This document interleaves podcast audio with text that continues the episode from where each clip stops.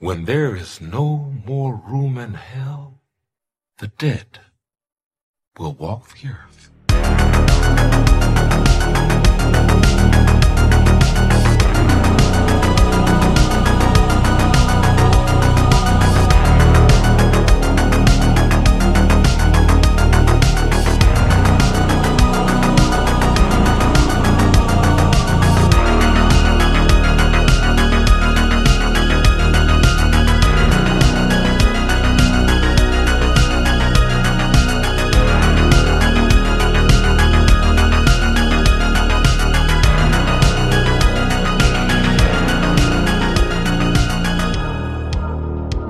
Sehr verehrten Damen und Herren, herzlich willkommen zurück zu einer neuen Folge Living Deadcast. Ich bin der Spike und ich bin natürlich auch heute nicht alleine hier, denn was wäre ein gemütlicher Fondue-Abend so ganz alleine? Wir haben schon öfter zusammen den Kochlöffel geschwungen und auch schon eine Art Fondue mit einer Single-Fritteuse gemacht. Da sage ich Schmackofatz. Bitte begrüßen Sie meinen Partner in Fragen kulinarischer Ergüsse, Tom. Einen wunderschönen guten Abend, liebe Ernährungsfreunde. Ja, erinnerst du dich noch an den Abend mit der Fritteuse? Oh ja, ich weiß aber nicht mehr, was wir angeschaut haben, aber ich weiß noch Pflaume mit Bacon ummantelt. Ja, die haben wir vorher Und- eingelegt, gell? Und ich weiß dann noch irgendwann ganz spontan, oh, da ist noch Spaghetti Bolognese übrig. Ja, und Nudeln. Ah ja, komm, geht schon. Aber mal kurz Bacon rum und rein die Kugel. Wir haben alles in Bacon gewickelt. Wir hatten so viel Reste und Zeug. Wir hatten, was ich, ich glaube, Schafskäse und, und, genau, die, die Spaghetti Ach, Bolognese, die übrig waren und diese in, in Kirschwasser eingelegten Pflaumen und äh, ich weiß nicht, also schüsselweise Zeug. Und als Nachspeise haben wir dann noch Mars und Twix und so frittiert. Wir haben, wir haben alles frittiert. Und wir haben nebenbei auch irgendwas angeschaut, aber ich muss leider sagen, ich, ich, es ist schon lange her, muss ich jetzt dazu sagen. Ich, ich weiß keinen einzigen Film mehr. Aber es ist auch schon ein paar Jahre her. Ich habe auch leider absolut gar keine Ahnung. Kann ich mir nicht erinnern, was wir angeschaut haben. Aber es waren irgendwelche Horrorfilme. Ja, 100 Pro. Da bin ich mir auch sicher, aber sonst. aber es war ein, ein wunderbarer Abend und der Körper hat sich am nächsten Tag richtig gefreut. es ist, es ist halt, es ist halt meistens so, wenn wir den Kochlöffel schwingen. Da freut sich nicht nur der Magen, da freuen sich auch noch ganz andere Körperteile. Wir achten auf die Figur, auf Cholesterinspiegel und auf Bluthochdruck. ja, genau. Und wenn wir damit fertig sind, dann züchten wir uns noch eine kleine Diabetes.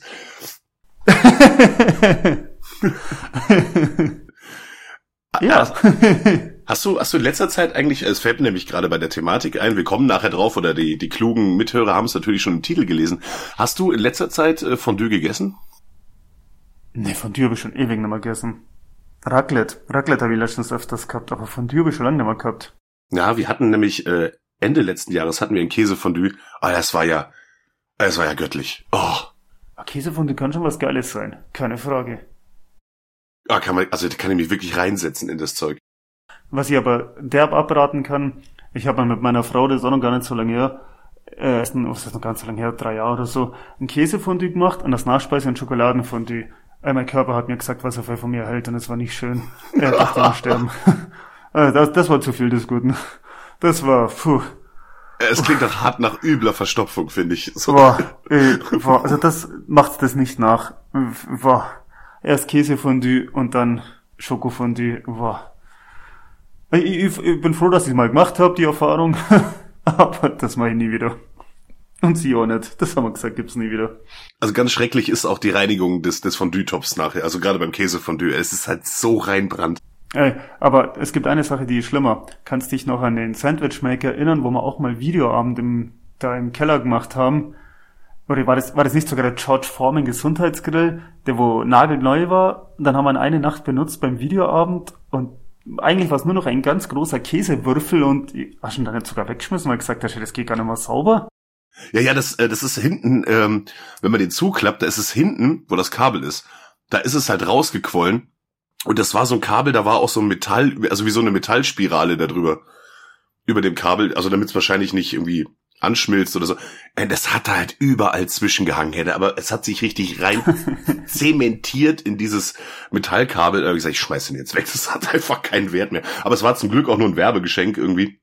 Äh, von daher hat's schon passt. Man ist doch, glaube ich, links, rechts, vorne ist doch, glaube ich, überall falsch rauskommen, der Käse. Haben auch irgendwie, ich weiß gar nicht mehr, Sandwiches mit so Scheiblettenkäse gemacht, der wo er eh flüssig wird wie Wasser und, boah. An, an, an allen Seiten ist es rausgelaufen. Ja, es ist an allen Seiten ist rausgelaufen. Aber ich habe jetzt einen neuen, Kon- also schon länger einen neuen Kontaktgrill, den habe ich geschenkt bekommen, auch ein größerer. Ja, okay. Nicht so dieser kleine, sondern so ein großer, also schon mit zwei so großen Platten, die man auch rausnehmen kann, weißt Den man auch mit Abstand äh, äh, oben anlegen kann. Ach, das ist geil. Weiß ich gar nicht, das letzte Mal, wo du da warst, ob ich. Nee, da hatte ich den Elektrogrill mit dem Wasser drin, glaube ich. Ne, da haben wir den Elektrogrill mit Wasser gemacht, ja, wo wir die Bratwürste und so grillt haben. Ja, stimmt. Ja, dann guter Hinweis, dass für das nächste Mal, wenn wir hier was machen, ich habe wieder einen großen Kontaktgrill, also da können wir auch irgendwelche Sandwiches toasten oder irgendwie sowas oder. Ähm, Geil. Ja, ja. Genau. Ja, Fondue. Fondue. Fondue. Ich finde auch diesen, diesen, das ist so ein ganz spezieller Käse, ich vergesse immer den Namen. Wenn jetzt die Frau am Start wäre, die könnte es mir sagen, ich vergesse immer, wie der heißt, aber der hat auch so eine geile Note. Ich finde, oh, das ist ähnlich wie bei diesem Raclette-Käse. Weißt du, es gibt ja diesen speziellen Raclette-Käse, Ja, ja. wo ich auch immer vergesse, wie der heißt.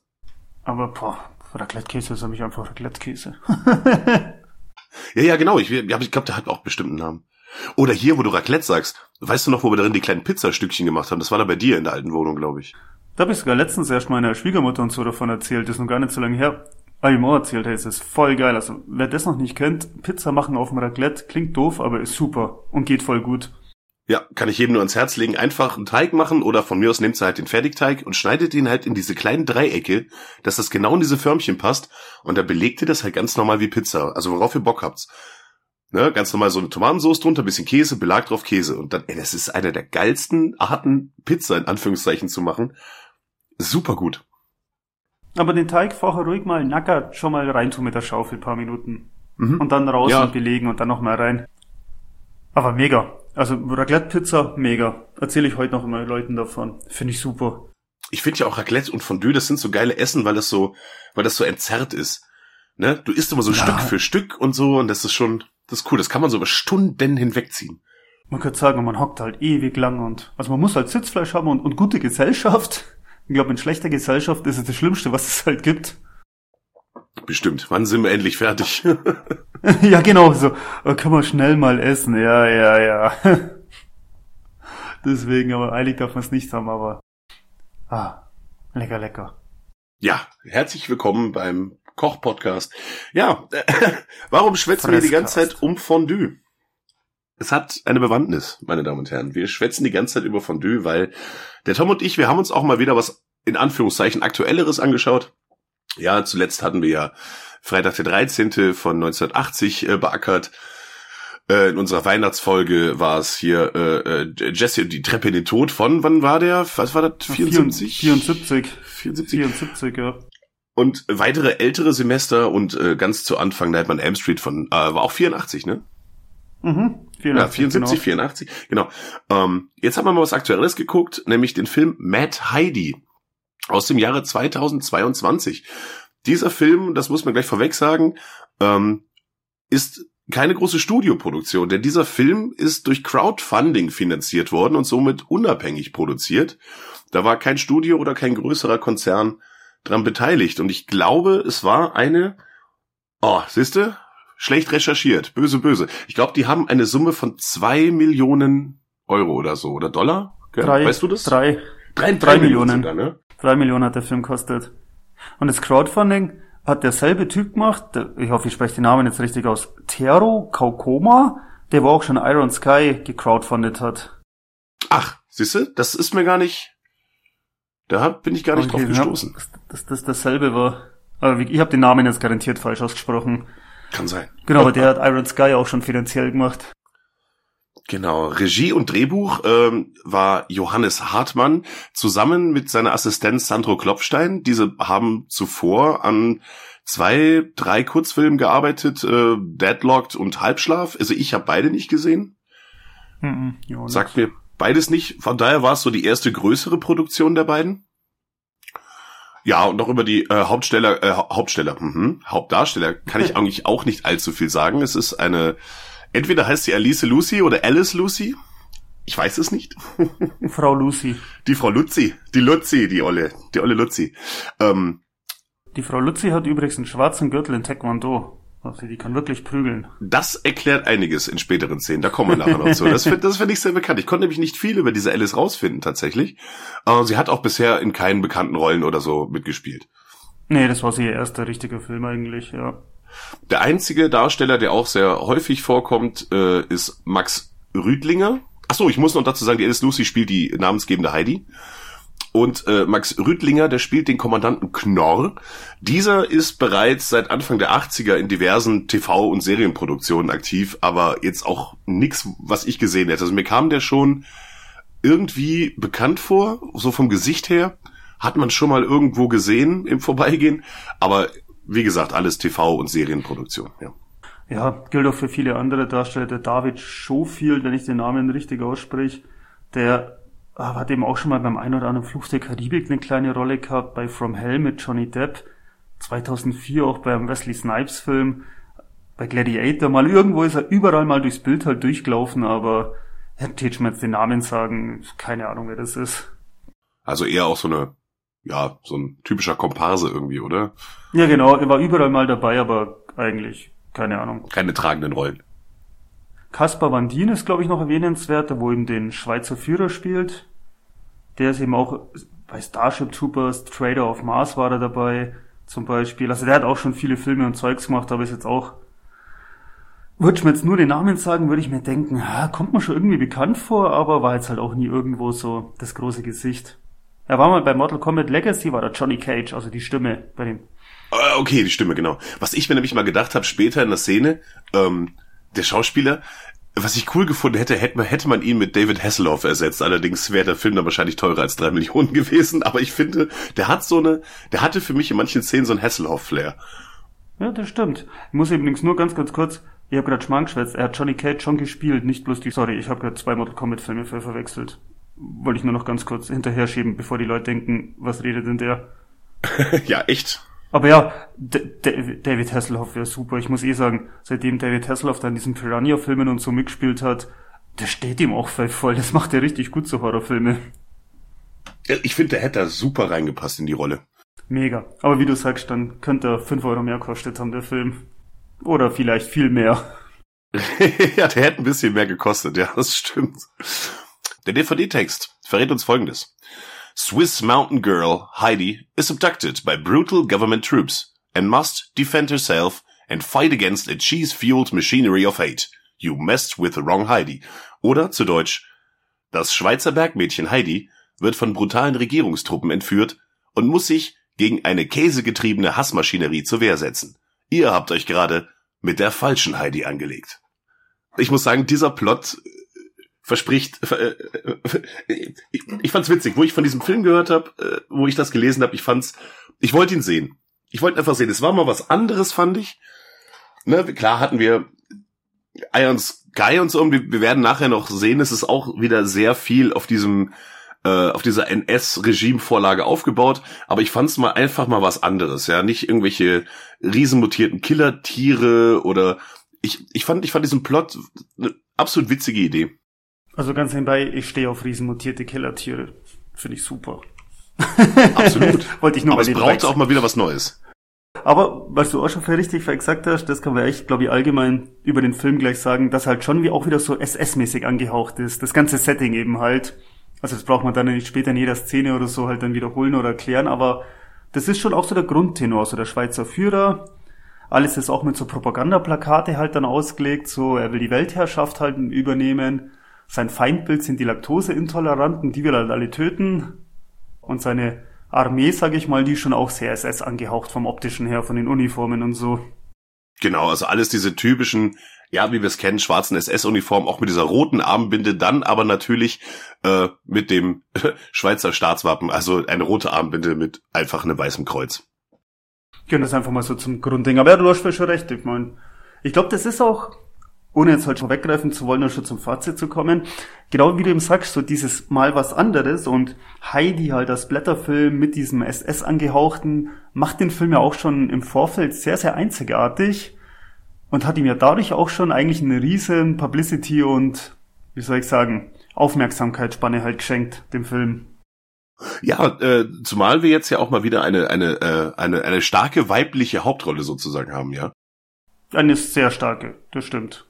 Also so Final Girls an sich hat man ja öfters mal, aber die ist ja schon sehr, sehr stark. Also ja, Heidi ist ja kein, äh, kein ist Final, ja auch in diesem Fall gar kein klassisches Ja, genau, Final was Girl. sagen, also, kein Final Girl in dem Sinn, ja, das stimmt schon. Nun, wir starten den Film. Wir werden begrüßt von einem idyllischen Panorama der Schweizer Alpen. Doch, wie wir schon erwähnt haben, diese Idylle täuscht. Denn vor der Käsefabrik von Miley, der nebenbei auch der amtierende Präsident der Schweiz ist und der einzig wahrhaftige Führer, demonstriert ein Mob gegen seinen Käse und sein unterdrückendes Regime. Denn die Fabrik wird von seinen Schergen bewacht, wie wir schon erklärt haben. Sie tragen schwarze Uniformen, sie haben rote Armbinden und die gleichen nicht nur zufällig der ähm, Uniform der damaligen SS-Soldaten. Es wird vor dem vor der Fabrik demonstriert mit Schildern wie No Cheese, No Masters, No Gods oder Miley, Not My Cheese, Not My President oder Your Cheese is Our Death. Und vor dem wütenden Mob fährt ein weiterer Transporter mit Truppen heran und diese postieren sich auch vor der Fabrik, bis dann eine ich, es tut mir leid, ich muss lachen, eine Frau aus dem wütenden Mob ein großes Stück Käse nimmt und nach einem Soldaten wirft und ihm ihr Gesicht trifft und das so in Slow Motion und so mit den Worten, fresst eure Käse selbst und das, das, das war schon der Einstieg in den Film und da musste ich einfach schon lachen. Es war, es sah so schön aus, wie dieses dicke Käsestück diesen Soldaten so mitten im Gesicht trifft in Slow-Mo Einfach schön, einfach schön, ja. Vor allem bei der Szene, also das ist ein reiner Insider und die werde ich jetzt auch nicht erklären, aber kannst du dich noch früher in der Arbeit an unseren Leona-Wunsch erinnern?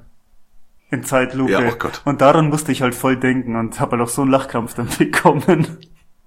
Absolut. Und da musste ich halt echt dran denken. Ach, so toll. Wir sind zwar explicit mit diesem Podcast, aber so explicit nur auch wieder nicht. ja, nein, das, ist, das bleibt ein Insider, ja. Aber es ist auch was mit Zeitlupe. Und nur Leona. Na, jedenfalls, daraufhin feuern die Soldaten in die Menge. Und es gibt zwei Überlebende.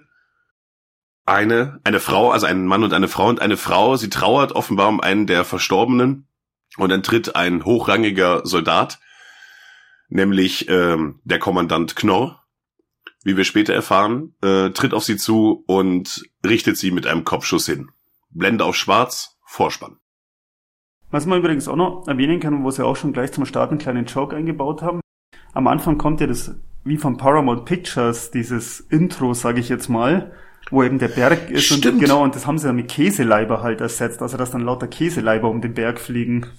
Ja, stimmt. Das hatte ich nämlich auch noch gedacht. Ich so, das sieht doch aus wie Paramount. Aber da habe ich gedacht, ach, vielleicht nur ein Zufall und so. Nee, nee, doch nee nicht. das ja, ist, auch so da bin ich mir ziemlich sicher. Dafür ist es schon zugleich. Dass da, damit war Paramount Pictures gemeint. Oder was heißt gemeint, aber da haben sie halt das Intro nachgemacht und mit Käse ersetzt. Frech, frech. Was man auch noch ganz kurz, finde ich, erwähnen muss bei dem Film, weil du mal gerade sagst, die ganzen Schilder, da steht ja alles auf Englisch.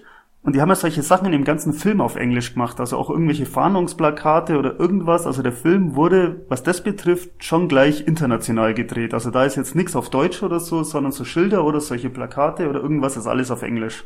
Genau, man sieht's auch ähm, an der Synchronisation, also die haben auch nicht Deutsch gesprochen oder Schweizerisch, die haben schon Englisch gesprochen und es wurde nachsynchronisiert, ja. Die Credits, wo jetzt dann kommen, muss ich sagen, die sind ziemlich geil gemacht.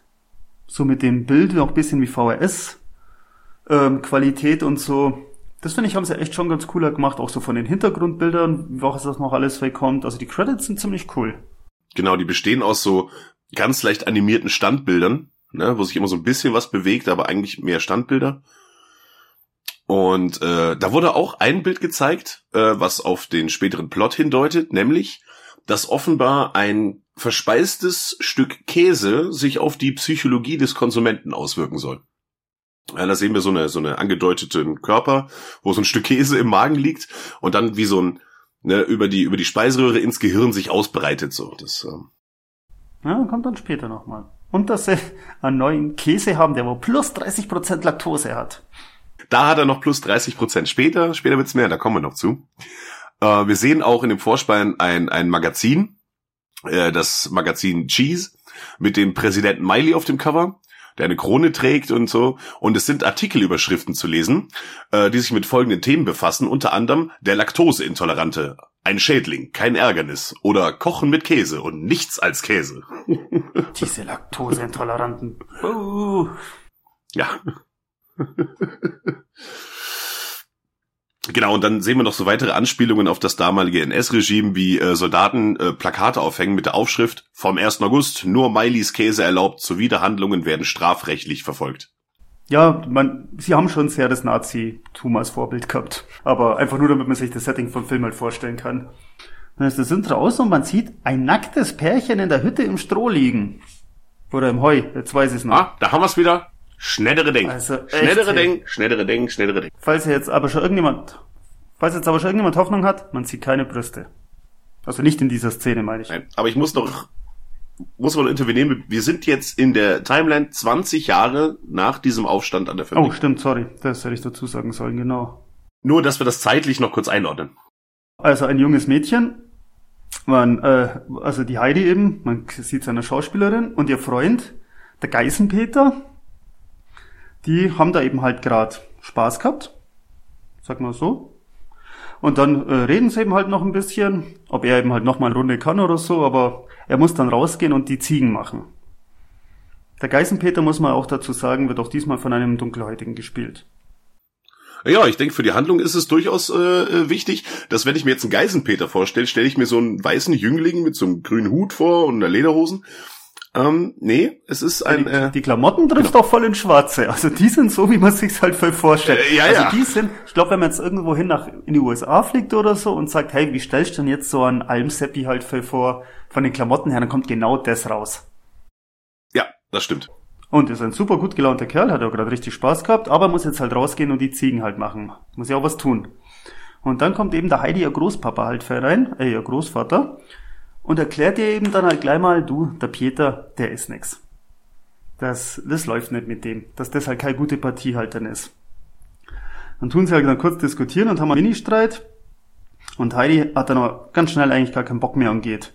Und der Opa sagt ihr halt dann noch so hinterher so, wenn du nur wüsstest. Ganz geheimnisvoll. Ja, und dabei schaut er ähm, ein Bild an, was an der Wand hängt.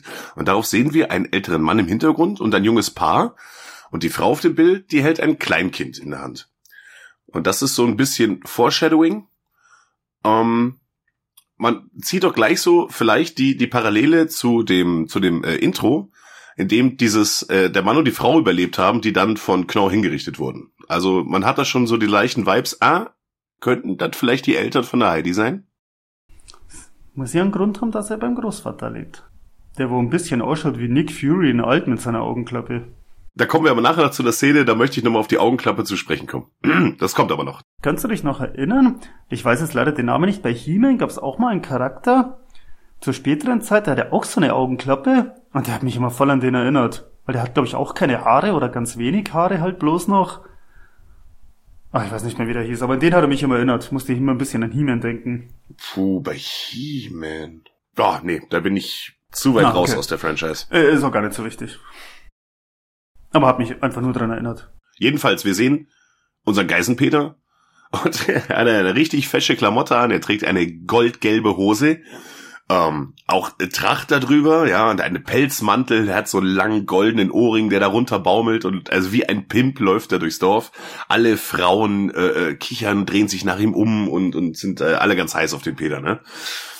Und dann ähm, betritt Peter ein Stadel. Äh, für alle, die nicht wissen, was ein Stadel ist, ein Stall. Ein Stall, ja.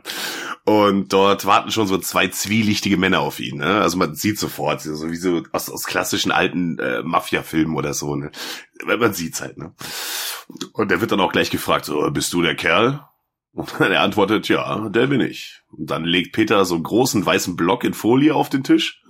Und wir denken schon, ah, Drogenhandel, ne? Und einer der Männer zückt dann ein Messer und schneidet die Folie auf, um auch die Qualität der Ware zu testen. Wir kennen es. Und er stellt fest, reichhaltig, cremig, weiche Konsistenz, schmeckt vorzüglich. Denn unser Geißenpeter ist kein Drogenhändler, sondern er dealt mit seinem eigenen Geißenkäse. Was wahrscheinlich schlimmer ist wie Drogen. In diesem Regime leider ja. Aber du überschlag mich, ich habe mir auch aufgeschrieben, der Pimp-Peter läuft durch die Stadt. Und du sagst, wie ein Pimp läuft Mhm. da rum. Ja, ich habe mir aufgeschrieben, der Pimp-Peter. Es hätte einfach noch so diese riesen Fasanenfeder am Hut gefehlt, ne? Das, Ja, wahnsinniger Ausklippt. Dann perfektes Bild. ja, stimmt. Aber wie du sagst, dann hat er da eben seinen Block Käse und verkauft ihn da eben insgeheim an. Ich glaube, wird eigentlich immer erklärt, an wen er den er verkauft, oder sind er einfach halt irgendwelche Leute?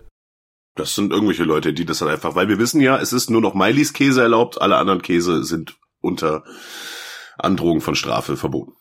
Ja, und als nächstes kommt dann, weil wir eben schon beim Käse sind, so eine Art TV-Spot, Werbespot vom Führer über sein patriotisches Essen.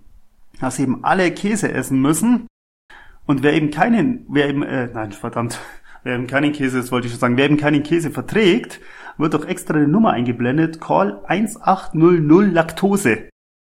Damit man die Leute eben sofort anzeigen kann. Die wo keinen Käsefall vertragen. Ja. Also der, der, der, also ich äh, zitiere sowas ja ganz gern. Der Spot lautet wie folgt. Es folgt eine Propagandabotschaft des wahren Schweizer Führers Miley mit dem Thema Ernährung und Patriotismus. Was kann besser sein als traditionelle, käsige Schweizer Hausmannskost? Und was könnte schlimmer sein als jemand, der sie nicht isst? Laktoseintoleranz ist eine Gefahr von innen, welche die Schweizer Lebensart ersticken wird, wenn wir sie weiter zulassen. Wann immer Sie verdächtiges, laktoseintolerantes Verhalten beobachten, wählen Sie 1800 Laktose. Ich leiste meinen Beitrag.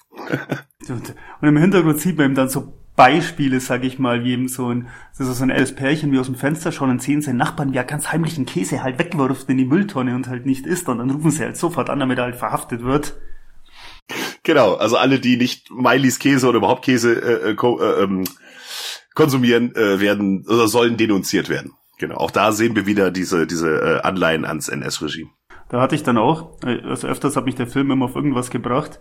Bei diesem Call 1800 Laktose musste ich an El Bundy denken. Rufen Sie an, Dr. Schuh, 555 Schuh. 555 Schuh. So. Die Schuh-Hotline. da musste ich irgendwie dran denken bei 1800 Laktose. Dann ist eben auch Schnitt. Dann ist man eben auch bei dem Führer dann daheim äh, mit seinem Berater. Und dann schaut er ebenfalls schon auf die Uhr, denn Schweizer Pünktlichkeit ist ja auch etwas, was man kennt. Und auf die Sekunde genau kommt eben dann eine Bedienung herein oder eine ja, Bedienung ähm, oben ohne. Jetzt sieht man das erste Mal Brüste.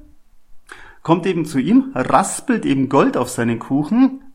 Ja, und ich glaube, es ist auch eine Mousse au Chocolat. Aber da müssen wir uns nicht drauf festnageln. Es ist eine Süßspeise. Und sie hobelt auf jeden Fall Späne von einem Goldbarren oder einen Käse in Goldbarrenform. Auf jeden Fall hobelt sie es noch drüber. Das Ganze macht sie natürlich halt oben ohne, wie sie es für den Führer halt verkehrt. Hab mehr solche Angestellten. Und dann füttert sie ihn halt auch noch ein bisschen. Dann kommen eben noch andere Berater oder Angestellte halt von ihm rein. Aber die kommen 60 Sekunden halt zu spät, was die natürlich halt gleich fuchsteufelswild und wütend halt vermacht.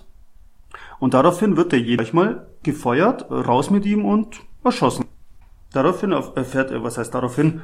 Danach erfährt äh, Zuschauer, damit ich es mal rauskriege, Herr Gunnar, was stotter ich denn jetzt für so, dass die Franzosen eben kommen wollen und sich den Käse von ihm eben halt mal anschauen wollen. Denn der Führer will ja einen Ultraschweizer Käse herstellen und genau, damit will er auch dann die Weltherrschaft erringen. Was natürlich alles mal in einem von allem bösen Gelächter die Szene beendet. Dieses böse Gelächter geht in einer Transition über in einen schreienden Gefangenen auf einer Folterbank und neben ihm steht Kommandant Knorr. Das war ganz ein harter Schnitt, fand ich, von diesen Weltherrschaft, alle lachen und so auf dieses Folterkammer-Ding. Mhm. Der Schnitt hat mich gleich ein bisschen überrascht.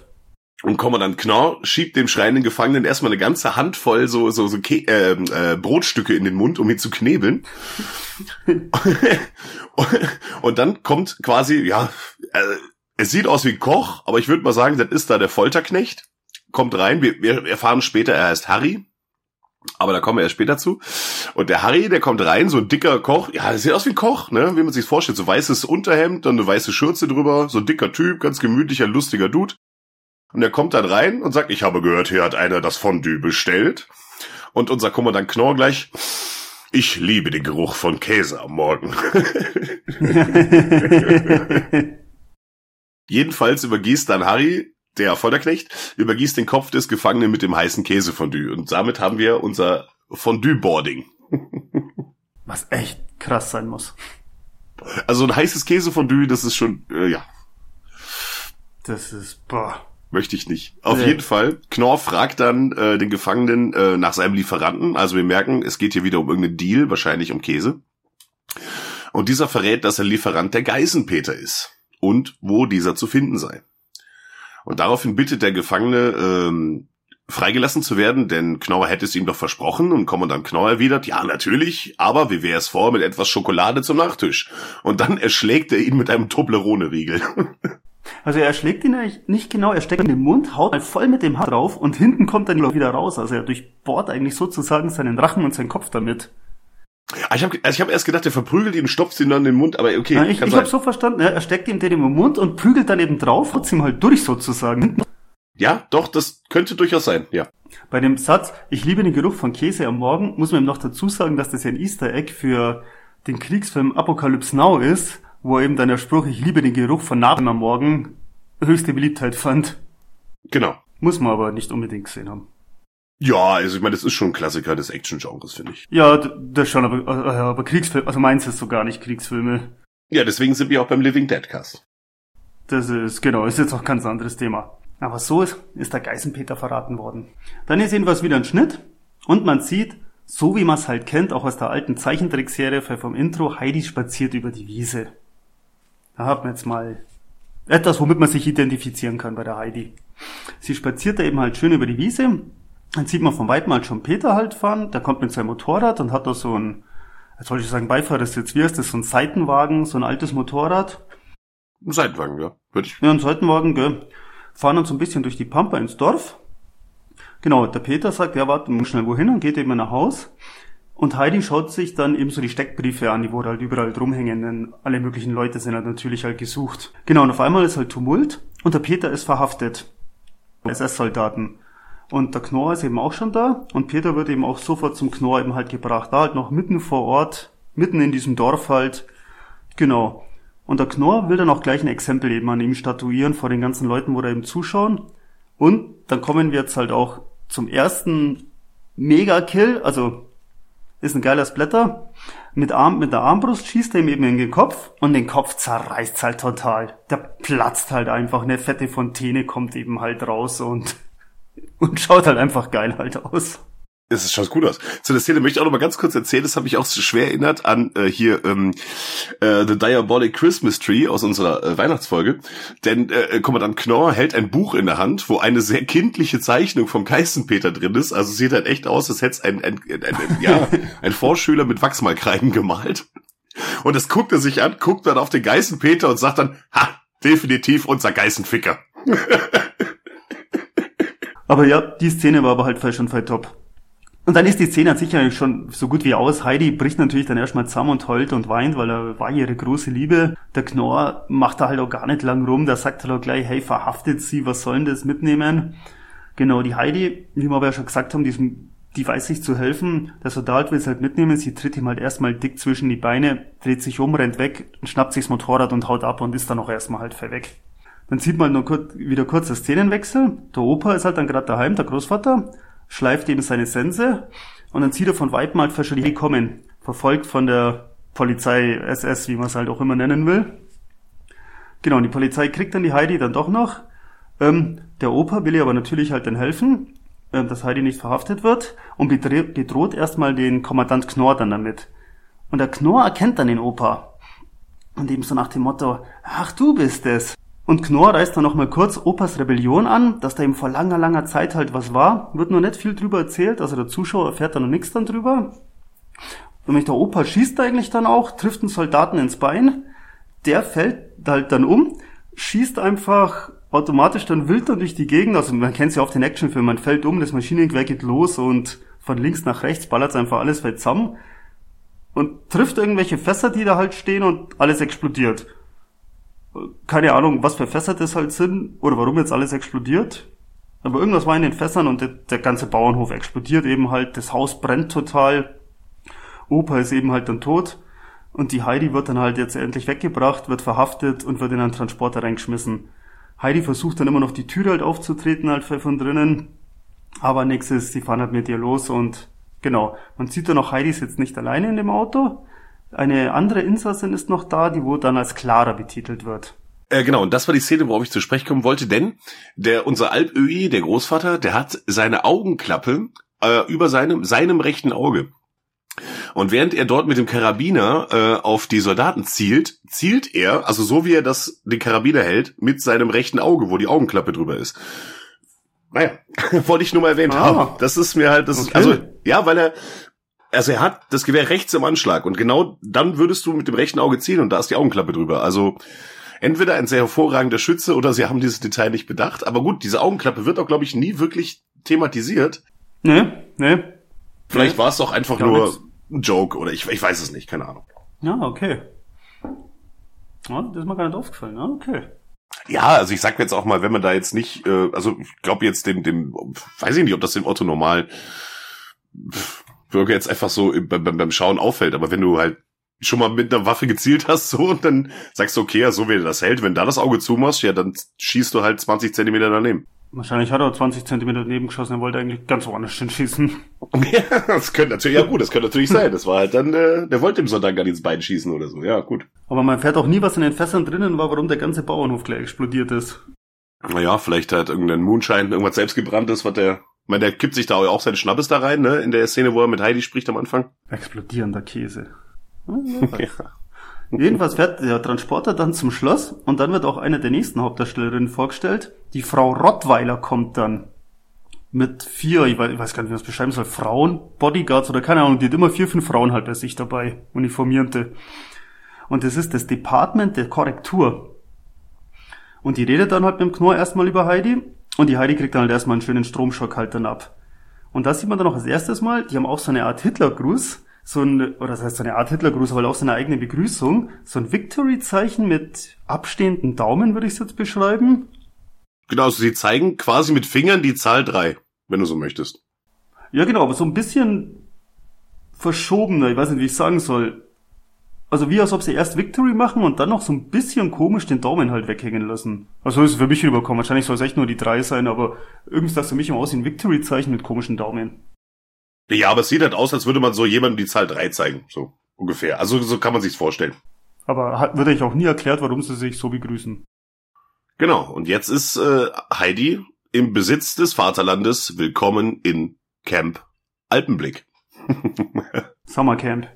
Ja, erstmal werden alle Gefangenen äh, in einem großen Raum mit einem Wasserschlauch gesäubert.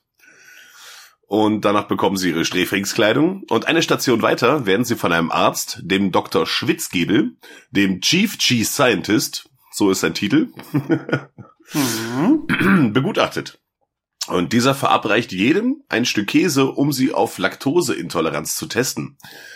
Und die erste der äh, Gefangenen erleidet sofort einen anaphylaktischen Schock und wird abtransportiert. Und als Heidi dann an der Reihe ist, spuckt sie den gekauten Käse in Schwitzgebels Gesicht. Dieser ist davon gar nicht sehr angetan und äh, denkt sich gleich, aha, die gute Frau, die muss laktoseintolerant sein. Und wir sind hier ja so ein bisschen widerspenstig und dann holt er sich noch ein Stück Käse, macht davon, ja, hier kommt ein kleines Flugzeug und stopft ihr den anderen Käse in den Mund. Ja, das, Flug, das Flugzeugding habe ich mir auch aufgeschrieben. Oder das Flugzeug, ja, genau, ja. Dass Ja, so ja. eine kleine Flugzeug halt wegkommt. Wa- Was, was komplett unterschlagen hast, was bestimmt für manche Menschen für wichtig ist. Brüste? Am Anfang werden alle Frauen ja fett abgeduscht mit dem Feuerwehrschlauch und dann sind ganz viele nackte Frauen. Stimmt. Okay, dann werde ich das, hast nicht mehr völlig unerwähnt gelassen. Werde, werde ich das nicht mehr unterschlagen. Das hast du völlig unerwähnt gelassen. Selbstverständlich. Ich suche nachher noch den Timecode raus, damit jeder direkt hinscrollen kann. Gott, irgendwann heißt das hier so der pubertäre Podcast.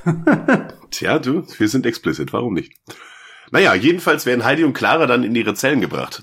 Und, beziehungsweise in ihre Zelle. Und das ist eine Viererzelle, denn dort warten schon zwei weitere, sehr muskulöse Damen auf unsere zwei Neuankömmlinge. Diese zwei sehr muskulösen Damen nennen sich Flora und Rosi.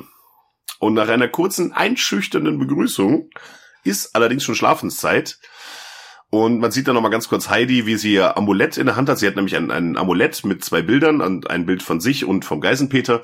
Und sie verspricht dann noch äh, quasi dem Peter sozusagen, dass das Regime seine Taten büßen wird. Die Flora und die, wie heißen sie? Die, ich habe da echt nur aufgeschrieben, die zwei Hulks. Flora und Rosi. Flora und Rosi, genauso soll ich schon Flora und Fauna sagen. Ja, Das ich weiß, das hatte ich heute auch, bei, das hatte ich beim Skript schreiben. Ich wollte auch Fauna schreiben. äh, total bescheuert, aber ja, es wäre mir jetzt auch fast rausgerutscht, ey, das gibt's ja echt, wenn nicht. Flora und Rosi. Aber muss man sich ja auch für vorstellen, die sind halt Also muskulös richtig halt beieinander. Also wir reden jetzt hier nicht ein bisschen Fitnessstudios, sondern die, keine Ahnung, richtig Bodybuilder halt. Genau, also die zwei Schauspielerinnen, das sind, genau, das sind äh, richtige Bodybuilderinnen. Also das sind so richtig aufgepumpte, äh, ja, äh, richtige Kavenzmänner. Aber, äh, Entschuldigung, Entschuldigung, Kavenzfrauen. Ka Kavenzmanninnen, keine Ahnung. Man, ja, also man weiß es nicht, aber die, also muss man sich nur so vorstellen, die sind nicht nur ein bisschen beieinander, also die, die räumen. Pff, Ja, die sind Genau. schon ordentlich. Ja. die haben Bock aufzuräumen. Ja.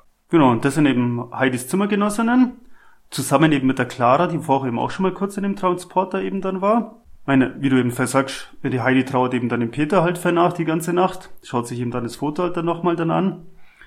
Genau, macht eben der neuen Clara halt auch ein bisschen Mut, weil die natürlich halt auch für recht Angst hat und ist auch jetzt auch schon am Ausbruch planen und erzählt ja, ja komm, ich hau ja ab und genau. Dann ist eben der nächste Tag, alle haben geschlafen, alle finden sich auf dem Gefängnishof wieder ein. Es läuft die Hymne und die, Rott, die Frau Rottweiler stellt ihm eine Begrüßungsrede für alle halt aus.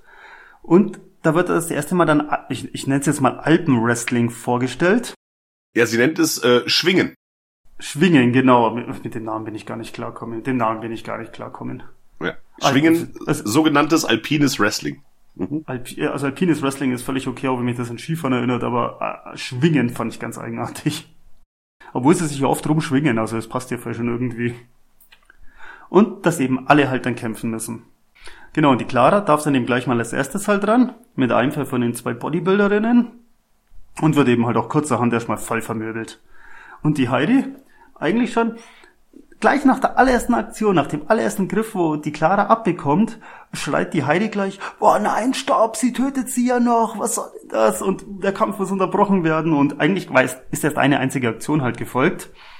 Genau, der Kampf wird dann auch unterbrochen und dann darf eben dann die Heidi, dann darf eben die Heidi selber halt auch gleich ran gegen die Bodybuilder-Freundin. Genau, gegen die Flora. Und der Heidi kriegt ihm auch gleich einen Suplex halt ab und halt so richtig schön den Kopf halt, also musst du dir vorstellen, kriegt einen Suplex ab, Heidi liegt dann auf dem Bauch, Flora kommt eben, packt ihren Kopf, zieht ihn mal kurz hoch, haut ihn nach unten halt nochmal in den Dreck rein, zieht ihn kurz hoch, Schnitt und haut ihn nach unten ins Klo halt dann rein. Den Schnitt fand ich halt echt ganz toll. Von dem Kampf gleich direkt den Kopf in die Kloschüssel. Genau, das war eine schöne Transition. Das die fand ich super. Ja, wie sie wie quasi erst ihr Kopf immer wieder in dieses Stroh in diesem Ring gedrückt wird und dann beim nächsten Hochheben Transition und dann geht der Kopf direkt in die Kloschüssel. wieder in der Zelle. Das war geil. Erklärt er dann eben noch, ja komm, tu die Fische suchen. und dann, aber geht's aber auch schon gleich wieder halt für weiter. Ähm, die Türe geht auf und der Herr, der Herr Knorr, sage ich vielleicht schon, der Knorr kommt rein. Und die anderen drei, Clara und die zwei Bodybuilderinnen, müssen eben erstmal raus aus der Zelle. Nur Heidi muss eben dann drin bleiben. Und sie kriegt so eine Käsehalskette oder eine Halskette mit so einem Käseanhänger dann dran. Ja, ja, das ist ein Duftbaum. Ah, okay, das habe ich nämlich nicht geschnallt, was das. Ah, okay, das habe ich nämlich nicht geschnallt, was das soll. Ja, das ist ein Duftbäumchen und auf dem steht It smells so much better now. Ah, okay, das habe ich, oh, okay, das habe ich nicht ganz kapiert, was sie mir damit sagen wollen. Ja. Ja, ja, nee, genau, ich hab's auch nur durch diese Aufschrift. It smells so much better now. Das ist ein Käseduftbäumchen, glaube ich, einfach. ja, gut, macht doch Sinn mit dem, was als nächstes kommt, macht das auch völlig Sinn, ja. Ähm, nämlich dann geht die Tür wieder auf, ein paar Soldaten kommen rein und rollen erstmal einen roten Teppich aus. Und dann kommt eben der Führer halt rein mit seinen Schlappen, die wo er da anhat, und kommt rein in die Zelle zur Heidi. Knorr stellt Heidi vor und gibt auch gleich damit an, ihren Opa halt getötet zu haben. Was Heidi natürlich halt erstmal für voll aggro macht. Und der Führer riecht dann an ihr und dann macht es auch schon ganz mehr Sinn, einfach die Szene, ja. Weil er, und lobt ihr Gesicht und lobt dann auch gleich den Knorr. Beim Rausgehen sagt der Führer noch, dass Heidi unbedingt die Hauptattraktion werden muss beim nächsten Fest. Aber dann, na klar, das ist ein Duftbaum, dann macht die ganze Szene halt für schon mehr Sinn, ja. Ja, wir sehen auch am Ende des Films, da kommen wir später noch drauf, da fährt ja jemand in einem Wagen auf eine Brücke und der hat nämlich dasselbe Ding quasi an seinem Rückspiegel hängen. Ah, okay. Danach, das können wir auch ganz kurz eigentlich überspringen, weil- also das Überspringen zusammenfassen eher. Es folgt nämlich ein schneller Zusammenschnitt. Es vergehen Tage und diese Tage laufen immer gleich ab. Ähm, wir sehen den Tagesablauf. Es wird Schwingen trainiert oder alpines Wrestling. Es gibt immer das gleiche Essen, nämlich Käse. Es wird wieder Toilettentauchen gespielt. Einschluss, Schwingen, Essen, Toilettentauchen, Einschluss, Schwingen, Essen, Toilettentauchen, Einschluss. Es geht immer so weiter, die Tage vergehen. Mit immer dem gleichen Ablauf. Und irgendwann hat Heidi wenigstens vom Essen mal die Schnauze voll, hat keinen Bock mehr, die ganze Zeit nur Käse zu essen und weigert sich. Und daraufhin wird sie dann von Flora, eine der Bodybuilderinnen, verhöhnt. Und ähm, kurz darauf ähm, ja, entwickelt sich eine Rangelei zwischen Heidi, Flora, Clara und Rosi, die von den Wachen kurz darauf beendet wird. Und Heidi und Clara bekommen von nun an Einzelhaft. Ähm, sie wird also in eine quasi in ein, in ein Einzelhaft, in ein Loch geworfen und äh, verliert dabei ihr Amulett. Dieses wird dann von Fräulein Rottweiler gefunden und sie nimmt es an sich. Und äh, Heidi verweigert nach wie vor, weiterhin Käse zu essen und ja, wird dann auch von Frau Rottweiler verhöhnt, äh, nach dem Motto, so willst du also spielen, in wenigen Tagen wirst du betteln um Käse. Und dann verlassen sie die Zelle. Wir müssen noch sagen, dass ähm, die Frau Fräulein Rottweiler, die hat eine, ja, eine Schergin, eine ihrer äh, ja, Soldatinnen oder was auch immer das sind, äh, die heißt Lutz mit Nachnamen. Und die ist dann noch auch so eine, so eine treibende Kraft nachher. Mhm. Die Luzi. Genau, die Lutz. Da sieht man dann die Heidi auch noch um, äh, die Heidi sieht sich dann ja auch um in ihrer Zelle, wenn dann alle weg sind. Und dann sieht man halt im Eck halt auch noch so ein ganz verstaubtes Skelett mit Spinnweben sitzen. Was er dann auch gleich mal so ein bisschen nahelegen soll, so du wirst sehr lange halt hier drinnen bleiben. Genau. Jetzt kommt eine super Szene. Möchtest du, soll ich? Ach, die, die darfst du, die dir doch. Die darfst du. Das, okay, alles klar. Es gibt einen Schnitt und wir sehen Kommandant Knorr. Kommandant Knorr wartet im Büro von Fräulein Rottweiler. Dieses ist bis unter die Decke vollgestopft mit Tierpräparaten und Schädeln. Und er schaut sich da so ein bisschen um und wartet offenbar. Ja, und Fräulein Knorr betritt dann irgendwann das Büro, verstaut das Amulett von Heidi in einer Schublade. Und in dem Moment, wo sie sich genervt auf ihren Sessel fallen lässt, taucht plötzlich Kommandant Knorr auf, auf allen Vieren und wie ein Hund bellend. Taucht er hinter dem Schreibtisch auf. Und Fräulein Rottweiler spricht ihn an mit den Worten Möpsli. Du bist wirklich unersättlich. Und ich dachte mir, was kommt denn jetzt? Und Kommandant Knorr bellt sie weiterhin an. Und hechelt auch so dabei. Und daraufhin öffnet Fräulein, ja, er hechelt, er hechelt und bellt sie an, genau. Und daraufhin öffnet Fräulein Rottweiler eine Schublade. Und darin befindet sich Folgendes. Ein recht, äh, ja, ansehlich prächtiger Dildo, ein nietenbesetztes Lederpaddel, ein Knebel in Form eines Käsestückes und eine, ja, eine Apparatur an, wie schreibe ich das, an deren Ende so ein, ein, ein, ein bratwurstartiger Gegenstand befasst. Es sieht auch aus wie eine Bratwurst. Ich glaube nur nicht, dass es eine richtige Bratwurst ist, weil der, also, das steckt schon oben drauf in der Schublade. Also, es sieht halt aus, es ist eine Bratwurst nachempfunden, würde ich sagen. Die oben so aufgeschnitten ist, ne? Ja, ein bisschen aufgeplatzt, ja. Genau, und daran befindet sich eine Kurbel und damit kann man das Ding zumindestens so zum Rotieren bringen, so zum, zum Wackeln, zum Vibrieren. Äh, also es tut nichts irgendwie. Auf jeden Fall, es ist eine Apparatur mit Kurbel drauf, steckt ein bratwurstartiger Gegenstand. Und jetzt wird's ganz abstrus. Ähm, sie taucht diesen gegen diesen wurstartigen Gegenstand, der daran befestigt sie taucht dieses Ende in ein Glas mit scharfen Senf und führt es dann Kommandant Knorr rektal ein. Genau. Also wir sehen es auch, also nur angedeutet von vorn, wir sehen Kommandant Knorr und wie er sich offenbar darüber sehr freut. Ähm und ich muss sagen, dieser Trope, also es geht in diesem Film später nochmal darum, um, ich, ich sag mal, rektale Einfuhr. Und wir hatten ja schon ähm, von Heidi den Tritt in die Weichteile eines Soldaten. Die ist, ich muss sagen, da kommen wir später noch dazu im Verlauf des Films, durchaus, was die Beseitigung ihrer Gegner betrifft, durchaus irgendwie ein bisschen hodenfixiert. Ja. Aber gut. da äh, kommen wir mit Sicherheit noch zu. wir müssen. Nachdem, ja, wir müssen. Es führt kein Weg dran vorbei.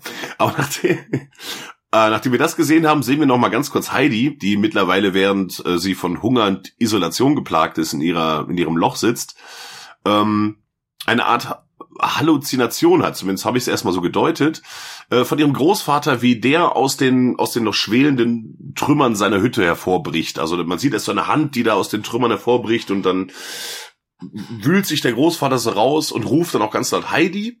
Und das reißt sie so ein bisschen wieder in die, in die Realität zurück, nach dieser ne, Vision, die sie hat. Und dann wacht sie kurz erstmal wieder auf. Genau, und kurz vorher ist ja die Lutz auch noch dann da und tut er bei der Tür durch das, wie soll ich sagen, durch den Schieber, durch das Guckloch so ein bisschen die Heidi triezen, weil die hat ja schon langsam Hunger und verspeist so vorher Käse so nach dem Motto, ja, ist gut, willst auch was, hm. Gibt ihr aber natürlich halt nichts, aber isst vor ihrem Auge halt immer Käse und erzählt ihr halt, wie toll er halt ist. Und Heidi hört dann auch ganz kurz irgendwie auch so Stimmen in ihrem Kopf, so kurz nur über Käse halt dann sprechen. Und redet dann auch mal kurz ein, zwei Sätze mit dem Skelett. Und dann kommt eben die Vision von dem Opa. Ja. Das Skelett fällt danach die Vision ja auch einfach um. Und dann steht ja, lang lebe das Mutterland äh, hinter dem Skelett an der Wand. Und sie nimmt sich dann einen Knochen, also ich habe das als Knochen identifiziert. Und dann ist die Szene auch schon wieder vorbei im, im Knast. In der Isolationshaft von der Heidi. Dann sieht man auch schon wieder den Führer. Dann sind wir wieder bei ihm. Der hat irgendwie gerade ein großes Gelage mit lauter vielen seiner Angestellten und Berater und scheißt aber eigentlich erstmal alle halt zusammen, weil sein Ultrakäse noch nicht fertig ist. Und der muss zum Nationalfeiertag halt fertig sein. Nationalfeiertag wird ja immer öfters erwähnt, auch bei dem alpinen Wrestling, dass das da so die Hauptveranstaltung ist und dass das halt so der wichtigste Tag ist im Jahr. Na genau, und er erkundet sich halt nochmal beim Knorr nach der Heidi, um, dass äh, sie ja nach wie vor die Haupt Hauptattraktion werden soll und Knorr versichert ihm nochmal, dass es eine gute Entscheidung war, sie auszuwählen. Allerdings merkt man auch, der Knorr ist da vielleicht doch so ein bisschen unsicher und kurz nach diesem Meeting ruft er direkt Fräulein Rottweiler an und macht ihr klar, dass die Ausbildung von Heidi klappen muss, sonst würden ihre Köpfe auf einem Silbertablett landen. Ja, ist die, die Frau Rottweiler ist aber eigentlich ziemlich gechillt. Der Knorr, wie du sagst, der kriegt schon langsam Panik, ob das alles halt verklappt, aber die Rottweiler ist sich da noch ziemlich sicher, dass das halt schon alles verpasst. Genau, die sagt auch, ja, das klingt so, als würdest du hier an meinen Fähigkeiten zweifeln und äh, von wegen, ob äh, er ihr jetzt plötzlich Befehle geben wollte, ne? Also wir erinnern uns ja noch an die Szene von eben mit der Bratwurst. Wobei man natürlich auch sagen muss, der Führer hat ja auch nur einen Knorz geschissen. Also als, als Rottweilerin hätte ich jetzt da glaube ich auch noch keine Angst, weil ihr droht der Führer auch nicht. Sie ist ja auch noch fein raus. So ist es. Wir sehen wieder unsere kleine Handlängerin Lutz, wie sie die Zelle von Heidi betritt und stellte auch einen Ghetto Blaster hin und macht sich da ein schönes Gedudel an. Ich weiß gar nicht, wie ich es beschreiben soll. Das ist halt irgend so ein Gedudel, das passt schon. Alpen, Alpengesänge, ich weiß es nicht. Keine Ahnung. Gedudel passt. So, schaltet's mal morgens um 20 vor 8 Bayerischen Rundfunk ein am Fernseher. Dann hört's da ungefähr, was da gelaufen ist. Auf jeden Fall tänzelt sie das rum und foltert die Heidi die ganze Zeit mit dem Elektroschocker. Also sie schockt sie die ganze Zeit. Heidi liegt am Boden, ist eigentlich wehrlos und sie, äh, Lutz macht sich einen Spaß raus, äh, da die Heidi zu drangsalieren. Da habe ich mir aufgeschrieben, die Lutz ist ja an sich jetzt auch schon eine an, ansehbare Frau. Da habe ich mir überlegt, also hätte man da jetzt irgendeinen Uniformfetischismus. Ich glaube, auf der Szene wird man voll auf seine Kosten kommen. So eine Frau in Uniform, wo er halt so ein bisschen tanzt und weißt wie ich es vermeint, so wenn man da so den richtigen Fetisch hat, wird man da, glaube ich, voll bedient. Ey, die Lutz, die schaut super aus. Keine Frage. Wir können schon mal spoilern, die Fräulein Rottelweiler übrigens jetzt nicht so. ja, da kann man auf Uniform stehen, wie man will. Also ich stehe ja. nicht auf, ich stehe nicht auf Uniform, muss ich dazu sagen, aber ich dachte mir, wenn da jemand drauf steht, ich, ich glaube, das gefällt dem. Ah, also ich würde jetzt nicht Uniform als einen meiner Fetische mit, also ich finde, also, ah, es gibt schon, es gibt schon, boah, es Frauen und es kann schon gut, oh, das ist doch. Ich mag auch Männer in Uniform, keine Frage. Also Uniform kann schon gut aussehen, ne? Ja, aber es ist jetzt, wie gesagt, kein Fetisch von mir, dass ich jetzt irgendwie, keine Ahnung, meiner Frau eine Lack- und leder dessen Uniform kaufe, weil ich so geil finde. Also das Na, nee, oh, nee, oh, ich, ich, ja, ich fände jetzt auch Lack und Leder gar nicht so. Ich, ich rede so von der richtigen Uniform. Also ich muss ja auch sagen, so ungeachtet dessen, ähm, jetzt mal die, die, die, die Historie vorgelassen, vorweggelassen. Ich, äh, ich finde ja die SS-Uniform als Uniform an sich, rein optisch, sieht ja grandios aus. Ja, das hat schon seinen Grund, dass die auch in 5000 Millionen Filmen und Videospielen ja auch schon kopiert oder benutzt worden ist. Also die macht schon was her. Ja.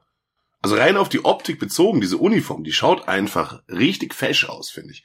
Um, ähm, und eine Frau in der SS-Uniform, das sieht einfach gut aus. Also äh, ändert meine Meinung. Werdet ihr nicht schauen. es schaut gut aus. Also es, es, es schaut gut aus. Ja. Wer gerade bei Google hoppt und gerade sonst nichts anderes zu tun hat, Sherry Moon Zombie Nazi-Uniform mal googeln, das Bild. Ja, Mann. Richtig. Ey, siehst du? Genau, und dann soll mal einer sagen, das sieht scheiße aus. So. Ja, das stimmt. Dann, äh, dann gehen wir aber mal, mal äh, ein Bier trinken. So. Dann gehen wir mal zu Lutz. Dann gehen wir mal zu Lutz, genau. Wo wir gerade von Lutz reden. Lutz muss jetzt leider raus, denn Fräulein Rottweiler kommt rein. Und Fräulein Rottweiler monologisiert so ein bisschen darüber, dass sie es doch nur gut mit der Heidi meint. Und dass sie ihr doch eigentlich nur ihre Liebe zeigt. Aber Liebe muss auch manchmal streng sein. Und das muss die Heidi doch auch verstehen. Und sie gibt auch Heidi ihr Amulett zurück.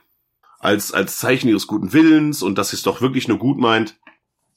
Und äh, sie versucht dann auch Heidi zu überreden. Sie hat so ein, sie hat so ein Tablett mit Käse dabei, ähm, ob Heidi nicht vielleicht doch wieder ein bisschen was essen möchte. Ne? Und dann versucht sie, Heidi auch mit so einem Stück Käse zu füttern. Der ist ja sogar richtig nett, die Rottweiler. Also ihr könnt auch reingehen und sagen, so, nochmal zehn Stromschocks und jetzt ab hier, aber da versucht sie es sogar mal wirklich auf nett. Aber Heidi ist ja, und toughes Girl, die sieht diese Gelegenheit und rammt der Fräulein Rottweiler den besagten Knochen des Skelettes in den Hals. Wir haben unseren nächsten Kill. Ähm, apropos, ich muss mal kurz reingrätschen. Weißt du eigentlich, wer die Effekte gemacht hat? Weil das habe ich nicht nachgeguckt, fällt mir gerade ein. Schande über mich. Naja, also in der Richtung habe ich nichts gefunden, aber ich habe ein paar Making-ofs angeschaut und ich glaube, die haben die auch, wie heißen die zwei Jungs gleich wieder, auch schon viel selber gemacht, kann das sein? Gut möglich, weil ich habe das leider äh, versäumt zu recherchieren. Ähm, weil das sah, ich muss übrigens, es sah alles relativ gut aus. Ja, also das gilt generell für, für, den, für den ganzen Film, es sieht. Also kann man dann später beim Fazit ja nochmal dann drauf, aber das ist, das ist keine Billig-Production. Nö, also das sah alles sehr passabel aus. Muss ich wirklich sagen. Hab mich sehr gefreut. Nee, auch alles, das Kunstblut, die Effekte, auch so von der Kamera her, vom Bild, Schnitt, Ton, also alles ist da schon sehr gut häufig gemacht. Mhm. Gut, machen wir nachher im Fazit. Ähm, naja, äh, Heidi schnappt sich den Zellenschlüssel und will natürlich noch ihre Clara befreien. Aber diese ist schon völlig indoktriniert und redet nur davon, dass sie mehr Käse essen muss und die nächste Schwingmeisterin für den Führer werden will. Man sieht auch in ihrer Zelle liegen Tabletts, Tabletts, Tabletts. Also die hat die letzte Zeit nur Käse gefuttert, massenweise. Und wie wir schon wissen, der ist ja dafür geeignet, äh, das Hirn ein bisschen anzuweichen. Und äh, die ist, wie gesagt, schon völlig indoktriniert und voll auf der Schiene. Und lässt sich auch nicht überzeugen, mit der Heidi äh, mitzugehen. Aber Heidi muss los, denn Kommandant Knorr ist schon auf dem Weg. Dieser stößt dann auf den Leichnam von Fräulein Rottweiler in der Zelle und ist natürlich komplett aufgelöst. Und dann sehen wir noch im Blut auf die Wand geschrieben Death to the Fatherland, also Tod dem Vaterland. Genau, neben dem Mutterlandspruch dazu geschrieben. Genau, direkt daneben geschrieben, ja. Genau, das ist da eingeritzt in die Wand und sie hat ein Blut daneben geschrieben, Death to the Fatherland. Also eilig hat sie es nicht gehabt abzuhauen. Sie hat noch Zeit gehabt, das zu machen. Aber jetzt hat es eilig. Ja, denn jetzt ist sie auf einmal, warum auch immer, zack, bumm, Schnitt im Wald. Also sie hat den kompletten Knast eigentlich schon hinter sich gelassen. In den Knast gehen auch gerade alle Sirenen und Alarmen und sie rennt eigentlich schon durch den Wald. Wie sie genau da jetzt hinkommen ist oder wie der Ausbruch dann noch weitergegangen ist, hat man jetzt halt nie gesehen, aber ist jetzt auch nicht so relevant. Man hört allerdings schon im Hintergrund, dass die Hunde halt hinter ihr her sind und Knorr und seine Leute verfolgen sie natürlich. Die haben schon gleich die Fährte halt aufgenommen. Und jagen sie eben dann durch den Wald bis eben Heidi mal an einem riesen Abgrund halt dann stehen. Was genau unten an dem Abgrund ist, sieht man in dem Moment nicht. Einfach nur, es ist ein dicker Abgrund und sie muss halt erstmal stoppen. Genau, Knorr und seine Männer denken, also sie haben sie erstmal. Und der Knorr erzählt dann noch, dass sie sich jetzt endlich ihrer Familie anschließen kann oder sterben kann. Genau, und Heidi ist dann erstmal verwirrt, so, hä, was? Und der Knorr erzählt dann eben, ähm, er hat die Eltern getötet. Was an sich dann gar keinen Sinn macht mit dem, Familie anschließen oder sterben, weil es läuft eigentlich beides auf den Tod halt hinaus. Und daraufhin, die Szene fand ich ganz witzig, Knorr erzählt daneben, er hat die Eltern getötet und dann kommt erst so ein Heidi Augen Close-Up, Knorr Augen Close-Up. Die Szene fand ich irgendwie ganz witzig. Und dann lässt sich Heidi einfach halt so nach hinten fallen, breitet halt die Arme aus, lässt sich nach hinten fallen und der Knorr flucht und dann zoomt die Kamera weg und dann sieht man eben auch an dem Abgrund, wo sie gestanden sind, da ist halt ein mega riesen Wasserfall, in den Heidi jetzt eben halt rein reingesprungen ist und das hoffentlich überlebt hat. Was wir bis zum jetzigen Zeitpunkt nicht wissen, aber der Film heißt Mad Heidi. Wir werden wahrscheinlich noch ein bisschen was von ihr zu sehen bekommen. Und hiermit ist der Film aus. Genau, das war's. Credits. Äh, schön, dass ihr dabei wart. Äh, schaut auch zur nächsten Folge wieder rein, wenn es wieder heißt Living Deadcast. Tschüss. Nein. Und spendet Bacon. Genau, spendet Bacon. genau, weil, äh, es, äh, wie heißt denn das? Es gibt doch dieses, ah, das ist auch so ein Spendending, wo man einem Kaffee ausgeben kann. Das heißt irgendwas mit Coffee, Coffee, irgendwas. Sollte man. Sagt, sagt man jetzt nix. Das sollte es mit Bacon geben. Dann würde ich das bei uns einpflegen. Da könnt ihr uns jederzeit äh, eine kleine Packung Bacon ausgeben. Da werden wir sehr begeistert. Spenden, Spenden mit Kaffee und was? Ja, gibt's, ja, das eher, das heißt irgendwas mit Coffee oder so. Und dann kannst Okay. du einem eine kleine, kleine Spende für irgendwas dalassen. Weißt du, und das heißt irgendwas mit Coffee. Also einen Kaffee ausgeben eigentlich. Äh, aber es ist jetzt nicht wortwörtlich ein Kaffee, sondern es ist schon eine Geldsumme. Suspended Aber es- Coffee. Ja, ja, nee, das ist egal. Es ist auch nicht so wichtig. Ähm, ist Also nicht das so habe ich, jetzt- hab ich jetzt hier bei Google gerade gefunden. Suspended Coffee. Mm, Nee, das ist nochmal was anderes. Es gibt Was tatsächlich noch was, wo man, ja genau. Das ist so ein Link und da kann man einem, da kann man sich anmelden und da kann man einem quasi einen Kaffee ausgeben, also einen kleinen Betrag spenden, sozusagen. Oh, das will ich echt Ähm, mit Bacon haben. Das soll es mit Bacon geben, finde ich auch. Wobei, mit dem Betrag könnten wir uns ja Bacon kaufen. Das stimmt. Also ich garantiere euch, wir kaufen keinen Kaffee davon. Wir essen wirklich Bacon, das ist nicht gelogen. Ja, das ist, das ist nicht gelogen. ey. Was wir schon teilweise zu essen Bacon-Packungen angeschleppt haben, 17 Stück oder so. Äh, egal. Wir, wir, wir schweifen ab. wir schweifen ab. Nein, Heidi hat natürlich diesen Sturz überlebt. Und sie taumelt durch den Wald. Und dann trifft sie auf eine Kapelle. Und dort steht auf dem Altar eine Flasche Absinth. Und aus der nimmt sie mehrere beherzte Schlücke und äh, ja, Absinth äh, ist in seiner Urform ein sehr berauschendes äh, äh, Getränk, äh, hochprozentig. Die Sache ist, dass natürlich äh, die Heidi aufgrund der Strapazen der letzten Zeit und durch den Absinth äh, in sich zusammenbricht. Allerdings bevor sie das tut, und ich muss dazu vielleicht erklären, wer es nicht weiß, Absinth, wie gesagt, in seiner Reihenform, jetzt ist mir leider der Inhaltsstoff entfallen, an dem es lag. Man munkelt ja, dass zum Beispiel Van Gogh sich im Absinthrausch das Ohr abschnitt und so. Das ist alles fraglich, äh, beziehungsweise glaube ich auch schon wieder, bin, bin mir nicht ganz sicher. Jedenfalls sagt man das. Absinth ähm, hatte einen Stoff früher, der auch zu Halluzinationen führen konnte. Thujon.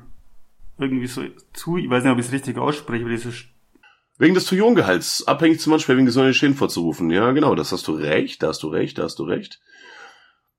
Ähm, aber da war doch noch irgendwas drin. Alkohol. Hm. Ja, Al äh, Alkohol sowieso. Das Ding hat irgendwie locker 80 Prozent oder mehr. Ja. Also das ist schon, genau, Da- da äh, zwischen betrunken 45 und 89 Volumenprozent. Wir haben ja einen Bildungsauftrag. Auf jeden Fall konnte es oder es, äh, man, man, man hat ihm nachgesagt, es könne Halluzinationen hervorrufen. Jedenfalls sehen wir, dass Heidi äh, eine, eine, eine Frau erscheint, auch so grün umrandet. Die spricht auch nicht mit ihr, die bewegt sich nicht, die steht einfach nur da. Heidi sieht sie, bricht zusammen. Schnitt. Wir sehen, wie der Dr. Schwarzgebel und dieser stellt Miley seinen Ultra-Schweizer Käse vor, denn in seinem Labor hatte er es geschafft, den Laktoseanteil auf sage und schreibe 88 Prozent zu heben. Und hier möchte ich noch mal einen kleinen Einwurf machen. Ich bin mir sicher, die 88 ist hier kein Zufall. Warum? Wer, ja, äh, ja, ja, also das, das weiß man, das brauchen wir jetzt nicht erklären. ich, ich behaupte einfach mal, dass unsere Zuhörer ähm, diese, äh, diese Transferleistung selber machen können.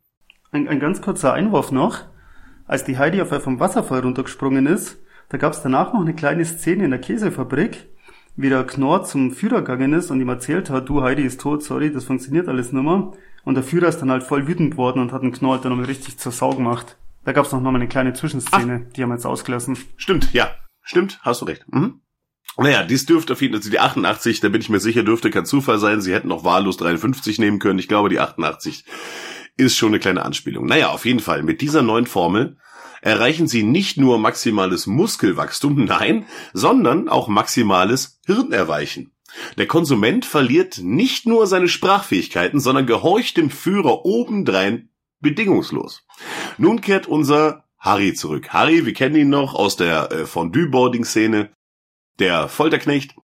Ähm, der darf das Versuchskaninchen spielen. Und er kostet vom Käse und er ist absolut begeistert. Ja, der beste Käse, den er je gegessen hat. Grandios, alles wunderbar. Plötzlich hält er inne und wir sehen, Harry mutiert. Seine Haut löst sich auf, seine Haut wirft Blasen. Und äh, Harry ist äh, nicht mehr derselbe. Schaut aus wie ein halber Freddy. Ja, schaut aus wie ein halber Freddy, ja, richtig. Und ähm, naja, es wurde ja versprochen, maximale Muskelkraft und maximales Hirneweichen, aber absoluter Gehorsam. Und um sein Gehorsam zu testen, fordert Miley, also der Führer, fordert äh, Harry auf, jetzt diese Kraft auch zu demonstrieren. Und daraufhin reißt Harry den Minister Gutzweiler äh, quasi sein Torso mit bloßen Händen auseinander und wird daraufhin von Kommandant Knorr erschossen. Miley ist absolut begeistert von den Ergebnissen und er will sich damit eine Armee von Supersoldaten züchten. Der Schwitzgebel wollte sich ja erst noch entschuldigen, nachdem der Zombie da erschossen worden ist. So nach dem Motto, okay, das Experiment ist fehlgeschlagen, ich brauche noch Zeit, aber der Führer gleich, boah, geil! Super! Der Kill war übrigens mega. Sah sehr gut aus. Also wie gesagt, Effekte wirklich für, für diese Form der Produktion äh, alles prima. Da gibt's Schlechteres, weitaus Schlechteres. Das ist Wahnsinn, da gibt's Filme, die haben mehr kostet und schauen schlechter aus. Absolut. Zumal wir auch hier wieder sagen müssen, es waren alles praktische Effekte. Ja, ja, Und- genau. Liebe Kinder, lasst euch eins gesagt sein. Wenn ihr in der Garage bei euren Eltern Horrorfilme drehen wollt, praktische Effekte. Geht nicht an den PC, kein After Effects, praktische Effekte. Das stimmt. Macht euch schmutzig. Es gibt später eine Szene, da sieht man ganz eindeutig, dass es ähm, eine Greenscreen-Lösung war. Finde ich aber nicht schlimm. Also man sieht's, aber es ist nicht schlimm. Komme später drauf, erwähne ich dann. Also bei irgendeiner Szene, was wenn wir dieselbe meinen, habe ich mir aufgeschrieben, ganz schlechter Greenscreen. Das sah voll bescheuert aus. Ist, ist am Ende in der Arena, aber da kommen wir nachher drauf. Okay, nee, dann hab's nicht bei einer anderen Szene, okay. Ja, sehr gut, aber erwähn's doch, vielleicht ist mir gar nicht aufgefallen. Kannst du mal sehen.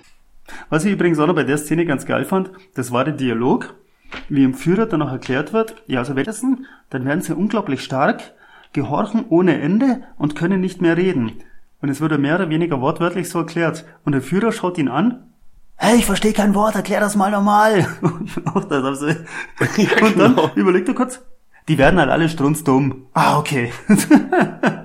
Genau, um es mit ihren Worten zu sagen, sie werden alle strunzdumm. Das ist so geil. Das ist auch so ein toller Dialog.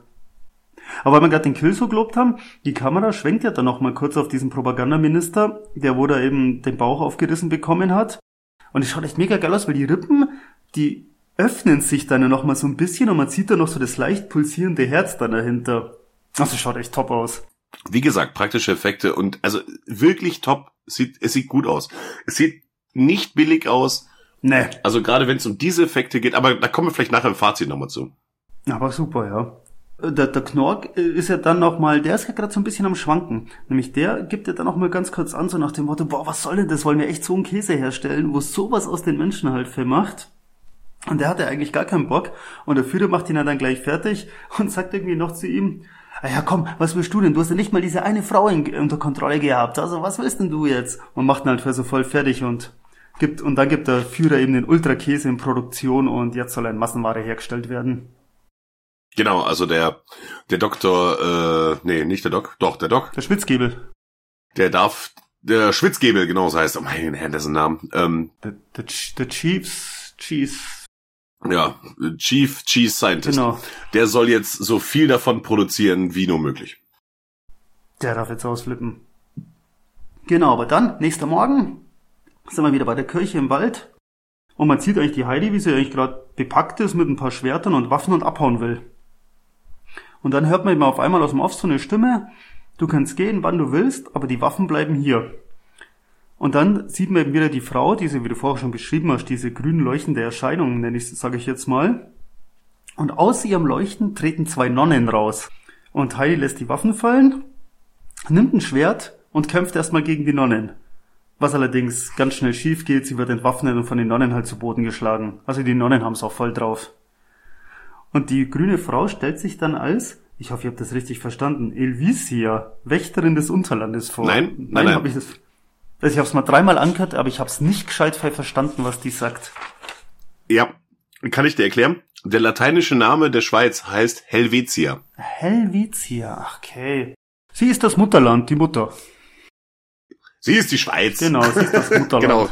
Sie ist Mutterschweiz. Und die erklärt der Heidi eben dann, hey, du musst noch viel lernen und folge den flüsternden Blättern und folge dem Ruf der Bergziege. Lass, ja, genau. Aber lass mich nochmal komplett zitieren. Rachsucht fließt durch deine Adern. Viele Dinge sollst du lernen, junges Mädchen. Vergiss Freude. Vergiss Kummer. Vergiss Liebe. Vergiss Hass. Folge den flüsternden Blättern und dem Ruf der Bergziege. und schon weiß Heidi, was sie machen muss. Ja. Folge dem Ruf der Bergziege fand ich einfach klasse. Und die flüsternden Blätter, ja. Also wir wissen ja alle, wo Heidi verwohnt. Ich glaube, wenn du jede Ziege folgst, die wo gerade irgendein Geräuschpfeif von sich gibt, da hast du viel zu tun. Weiß gar nicht, warum ich ausgerechnet jetzt gerade drauf komme. Wir haben ja gesagt, der Film kostet drei Millionen und der wurde ja in der Schweiz gedreht. Und wie wir wissen, ist in der Schweiz eigentlich alles zigfach teurer wie bei uns. Ich würde mal so einen Vergleich interessieren, mit demselben Budget hätten sie den in Deutschland gedreht? Oder was heißt mit demselben Budget? Für denselben Film, wie viel Geld hätten sie dafür in Deutschland gebraucht? Wahrscheinlich, weißt du, weißt, wie ich es meine? Wahrscheinlich um einiges weniger halt. Schweiz, Schweiz ist ja schon ein teures Fleckchen. Keine oder? Ahnung. Keine Ahnung. Wir sehen zwei Herren. Einer, ein dunkelhäutiger älterer Mann namens Isaac. Dieser Isaac ähm, zeichnet gerne Karikaturen über äh, den Führer und mit seinem kleinwüchsigen Kompagnon, dessen Name nicht erwähnt wird. Mhm. Isaac wird übrigens auch nicht erwähnt. Lustigerweise, den habe ich nachgeschlagen. Ähm, und die sitzen da zusammen in, in der Stube und zeichnen da ähm, äh, ja verhöhnende Plakate über den über den Führer. Jedenfalls die Tür fliegt auf und der totgeglaubte Alpöhi, Heidis Großvater, steht in der Tür. Er berichtet, dass Kommandant Knorr Isaaks Sohn, den Geisenpeter, getötet hat und nun auch hinter seiner Heidi her ist. Er schmiedet einen Plan, um Knorr zu töten und dafür braucht er Isaaks Hilfe und es braucht gar nicht viel Überredung. Er und sein Freund willigen ein. Jetzt folgt wieder relativ viel Hin- und Hergeschneide. Jedenfalls wird Heidi unterdessen von den Nonnen in Martial Arts trainiert, habe ich mir notiert. Also in äh, ja in, in, in, in Katana-Kampf, mit Speerkampf, in, in, in Selbstbeherrschung, in, in Yoga, in Meditation, in ja Kampfkunst halt. Und dazu kommt ganz komische Westernmusik. Also ich habe es mal als Westernmusik aufgeschrieben. Ja, nee, nein, nein, nee, nee, du hast vollkommen recht, das ist Westernmusik. Ja, okay, schon, wie auch gesagt, Westernmusik, ja. Ja, ja. Das ist aus, ja, jetzt ist mir der Titel komplett entfallen. Ich hatte ihn eben noch. Das ist, ist vollkommen wurscht, man kennt sie. Also wenn man das hört, das, es ist Westernmusik. Hast du recht. Ah, und jetzt kommen wir auch dazu, dass sie ja, wie hast du am Anfangs gesagt, die ist ausgebildet in Taekwondo. Die hat einen schwarzen Gürtel in Taekwondo. Taekwondo ja. war's. Also hat sie in wirklichem Leben, ja, genau. Und äh, sie, Genau, und die kann sich auch bewegen. Also ja, jetzt, jetzt ergibt die Szene auch Sinn. Also die kann sich tatsächlich gut bewegen. Naja, und wie gesagt, es gibt viele Zusammenschnitte jetzt. Ne? Also sie trainiert. Ähm, die Clara ist immer noch in Camp Alpenblick unter ihrem Käseeinfluss. Die frisst wie ein Schwein. Also muss man sich echt vorstellen, die, die liegt da irgendwie am Boden. Ihr Gesicht ist schmierig, weil von Käse und sie schaufelt das halt also keine Ahnung. Ja. Ist, und schaufelt deshalb genau. nur noch halt rein. Also die hat eine totale Gehirnwäsche und ihr Gehirn ist nur noch Käse. Absolut. Und äh, hier Führers Ultra-Schweizer Käse geht auch in Massenproduktion. Äh, derweil han, hat der Alpöhi und Isaac haben mittlerweile einen ganzen Mob an Rebellen zusammengeschart und äh, Helvetia schmiedet mit ihren Nonnen in der Kapelle eine helle Bade. So, das sehen wir die ganze Zeit immer in so Hin- und Herschnitten. Also da wird nicht gesprochen, man sieht nur, sie schmiedet, sie trainiert, der andere sammelt den Mob zusammen. Äh, und hier äh, Clara ist immer noch im Camp Alpenblick und trainiert für äh, fürs Schwingen. Genau, ne? da sieht man sie mit Rosa und Flora daneben Käseleiber stemmen zum, also wie Gewicht heben halt, bloß mit Käseleiber. Und nachdem dann Helvetia fertig ist, ähm, sehen wir noch, wie sie so in so einer, in so einer, An ja, wie soll man das sagen? Das sieht man immer wieder, wenn, äh, wenn sich so der, der Held ausrüstet. So Nahaufnahmen von der Kleidung, ne, wie er sich so anlegt, so Waffen einsteckt und so, ne? Diese, diese typischen Nahaufnahmen. Genau, man sieht nicht die ganze Kleidung erstmal, sondern nur so einzelne Parts. Ge genau, also man stellt sich jetzt vor, was weiß ich, keine Ahnung, wie, ah, der Held, der, man, man sieht so äh, Shot auf sein Holster, da steckt er die Waffe ein. Dann Shot auf seine Tasche, da steckt er dann äh, ein Magazin rein und so, ne? Immer so, so ungefähr. Und so ist auch bei ihr. Und sie hat dann so ein richtig fesches Dirndl an, mit Strapshaltern und kniehohen Stiefeln, äh, mit so e überall metallene Edelweißblüten und auch Wurfsterne in Form von Edelweißblüten, muss man dazu sagen. Und ihre geschmiedete helle Bade. Und ähm, ja, damit wird sie dann von Helvetia entlassen, um ihren Rachezug äh, äh, Zug zu vollziehen. Und da muss ich noch eine witzige Sache einwerfen. Der Schweizerische Trachtenverband wertete das Korsett an Heidis Tracht als Affront gegen die Schweizer Tradition. Und laut Produzent Valentin Greutert hat die Trachtenvereinigung sogar eine E-Mail an alle Stoffgeschäfte in der Schweiz geschrieben und sie gebeten, keinen Stoff für die Heidi-Kostüme zu verkaufen. Krass, okay. Alter Vater. Da. Okay. Das ist krass, oder? Das ist echt mal krass. Dann weiß man jetzt aber nicht, wo haben sie jetzt dann ihr, ihr Kostüm her? Ist das dann von irgendeinem Schweizer Stoffhersteller oder haben sie es dann im Ausland kaufen müssen oder? Naja, also, also Stoff kriegst du ja wirklich über, also es klingt jetzt hier, als würde ich in Berlin oder Köln wohnen, Stoff kriegst du überall. aber, ja, aber Stoff ist jetzt, also es ist kein Stress, um Stoff zum Nähen herzukriegen. Aber, ähm, ja. Interessant. Das ist ja geil. Ja, Trachtenverein, der Schweizer Trachtenverband war schwer gegen dieses äh, Kostüm. Ich meine, du, du, du bist ja unser, unser, unser, unser Head of Instagram. Vielleicht findest du da ja mal ein paar schöne Bilder zu. Überhaupt im Film an so Szenen, wo wir sagen, hey, das müsst ihr euch mal angucken. Ja, die, die ein oder andere Szene habe ich schon, äh, ja. Aber nee, ja, kommt dann auf alle Fälle mal, ja. Jedenfalls ist dann aber auch schon, nachdem Heidi ihr neues Outfit halt präsentiert hat, ist dann wieder ein Schnitt und man sieht einen Knorr in Rottweilers Büro und er trauert halt immer noch um sie. Der Führer kommt rein und ist eigentlich voll gut drauf also hat voll die gute Laune, fragt ihm auch nach, wie es jetzt ausschaut halt mit den ganzen Schwingern und der Knorr stellt seine zwei besten Schwinger halt für vor. Aber der Führer, also stellt sie jetzt nicht persönlich halt für vor, sondern hat halt Unterlagen dabei. Der Führer ist aber immer noch sehr unzufrieden, ähm, werden dann aber unterbrochen während ihrem Dialog, weil ein Soldat will unbedingt mit ihnen sprechen. Und dann kommen eben ein paar Wärter und tragen halt einen total verletzten, halbtoten Soldaten eben rein. Und er erzählt dann eben einem von einem Angriff auf seine Patrouille. Und dann sieht man eben so im Rückblick, was er eben halt erzählt. Da sieht man auf einmal einen Soldat und aus seiner Kehle spritzt halt zur Seite raus eine riesen Fontäne an Blut halt. Und kippt zur Seite und dann sieht man auf einmal Heidi halt dann dran stehen mit ihrer Hellebade, Kameraperspektive von oben, um sie rum lauter Soldaten und sie zieht dann eben einmal mit so einem Rundumschlag dann durch und hat ihn keine Ahnung, acht Soldaten oder so auf einen Schlag halt getötet und alle die Kehle aufgeschlitzt. Ein Soldat ist ja dann auch schwer verwundet, liegt am Baum oder sitzt so halber dran, zieht so ein Schweizer Taschenmesser raus und sagt, dann sagt sie ihm noch, das ist keine Waffe, hebt das Samurai-Schwert so vor seine Nase und sagt, das ist deine Waffe.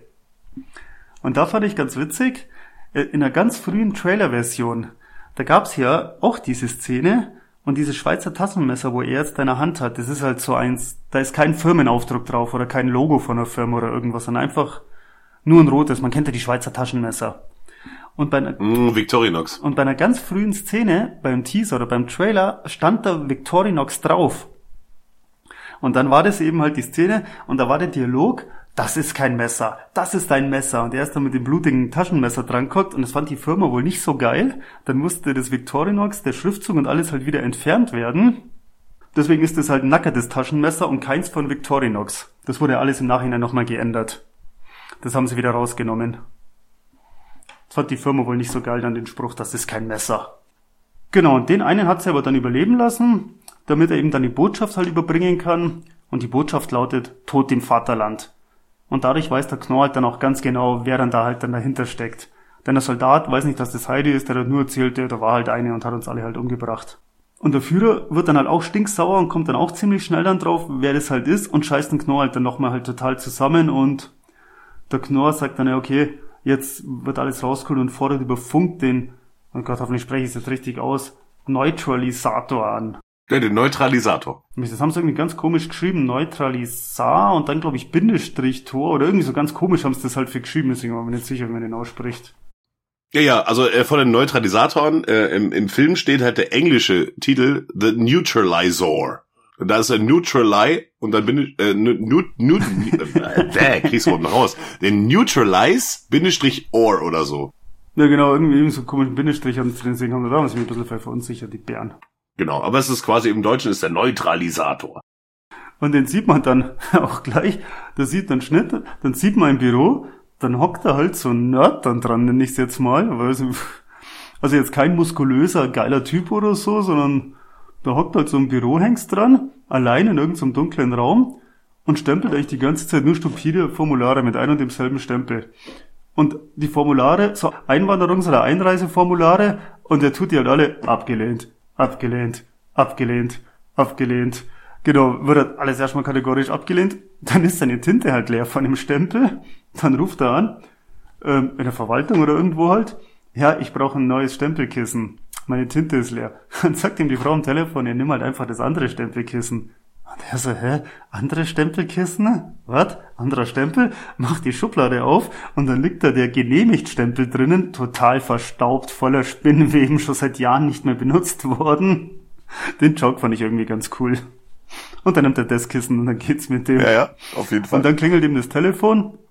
Er geht dran, kurz Stille und sagt halt nur, ja, sofort, steht auf, geht eben zu einem großen Schrank, der wo an der Wand hängt, öffnet den und dann sieht man halt nur so eine fette Rüstung halt dann drin hängen mit so einem Stierkopfhelm. Sieht ziemlich cool aus. Und dann ist eigentlich, oder ein Ochsenhelm. Und dann ist eigentlich auch schon wieder Schnitt. Ja, also man muss ja echt sagen, also diese, das, was man sieht, man sieht noch nicht allzu viel, wir sehen erst nachher den Neutralisator. Das, was man sieht, das sieht schon geil aus, ne? Das ist halt so ein, ja genau, wie, wie du halt sagst, so, so ein Stierkopfhelm, also auch mit Hörnern dran. Und da vorne am Helm ist wie so eine Schnauze mit so einem fetten goldenen Ring drin und so. Und äh, auch diese, diese, ähm, ja, wie nennt man die denn, diese Dinger? Diese, diese Holzdinger, die bei den Ochsen quasi über den, überm Hals und den Schultern liegen, wenn sie irgendwas ziehen. Diese, ne, dieses Ochsengeschirr, nenn ich's ja, mal. ja. Kennt man, ne? Diese, diese, diese, diese, diese geschwungenen Holzbalken da, ne? Diese richtig fetter Balken ist das. Ähm, es, es sieht super aus. Das sieht echt ganz cool aus, ja. Das stimmt schon. Wir haben wieder einen Schnitt und wir sehen drei Soldaten an, äh, ja, weiß nicht, ob es ein Grenzposten ist, auf jeden Fall ist es ein Posten, da ist eine Schranke und äh, einer der Soldaten überklebt auch schon eins von diesen Karikaturplakaten, die wir vorher gesehen haben, mit ähm, einem Gesucht-Plakat von Heidi. Und einer der Soldaten sagt schon, na hier, na, ja, da, äh, was, was hat er gesagt? Da jodelt's bei mir in der Hose oder so, ne? Ähm, irg- ja, irgendwie sowas, ja. Irgend, irgendwie sowas, ja, da jodelt's bei mir in der Hose und so. Und auf jeden Fall unterhalten sie sich über Heidi und was sie nicht mit ihr machen würden, wenn sie die nicht mal treffen würden. Ne, ihr könnt euch das vorstellen. Und der hat echt eine lustige Stimme auch. Der hat eine, Kom- ja, ja, das habe ich mir sogar notiert. Der hat eine, also die, die Synchro ist halt, naja, ist egal. also wirklich witzig. Ja, irgendwie witzig, aber auch irgendwie schräg. Jedenfalls, sie unterhalten sich äh, dann über die Heidi und dann taucht plötzlich Heidi hinter ihnen auf. Wer hätte es gedacht? Und Heidi ist dafür davon natürlich äh, gar nicht so begeistert. Und im ersten sticht sie erstmal mit der Hellebarde in den Schritt. Ne? Ich sagte ja, die ist da irgendwie sehr hodenaffin. Den zweiten halbiert sie erstmal senkrecht durch den kompletten Leib mit der Schneide der Hellebarde. Und der dritte, der sitzt auf der Bank und der spielt ein Akkordeon.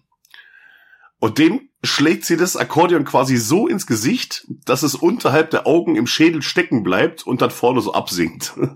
Aber es, nochmal, es sieht alles großartig aus. Es sieht Bei wirklich dem, gut wie aus. sie den Typen komplett teilt von oben bis unten, das könnte aber ein CGI-Effekt gewesen sein, oder? Könnte, aber es sah gut aus. Ja, ja, ne, genau. Ah, das mit dem Akkordeon, das wird auch so eine geile Figur abgeben. Das sah so geil aus, wie das Teil da in Absolut. seinen, seinen Kiefer ersetzt halt. Das schaut Ja, halt genau. So aus, unterhalb ja. der Augen steckt nur noch das Akkordeon so. Und dann faltet sich das so nach vorne auf. Und dann sagt sie auch sowas so, ja, das nenne ich einen Abgesang oder so. Ja, genau. Das schaut so geil aus. Aber damit ist leider noch nicht alles passiert, denn plötzlich taucht der Neutralisator auf. Und dann steht er da.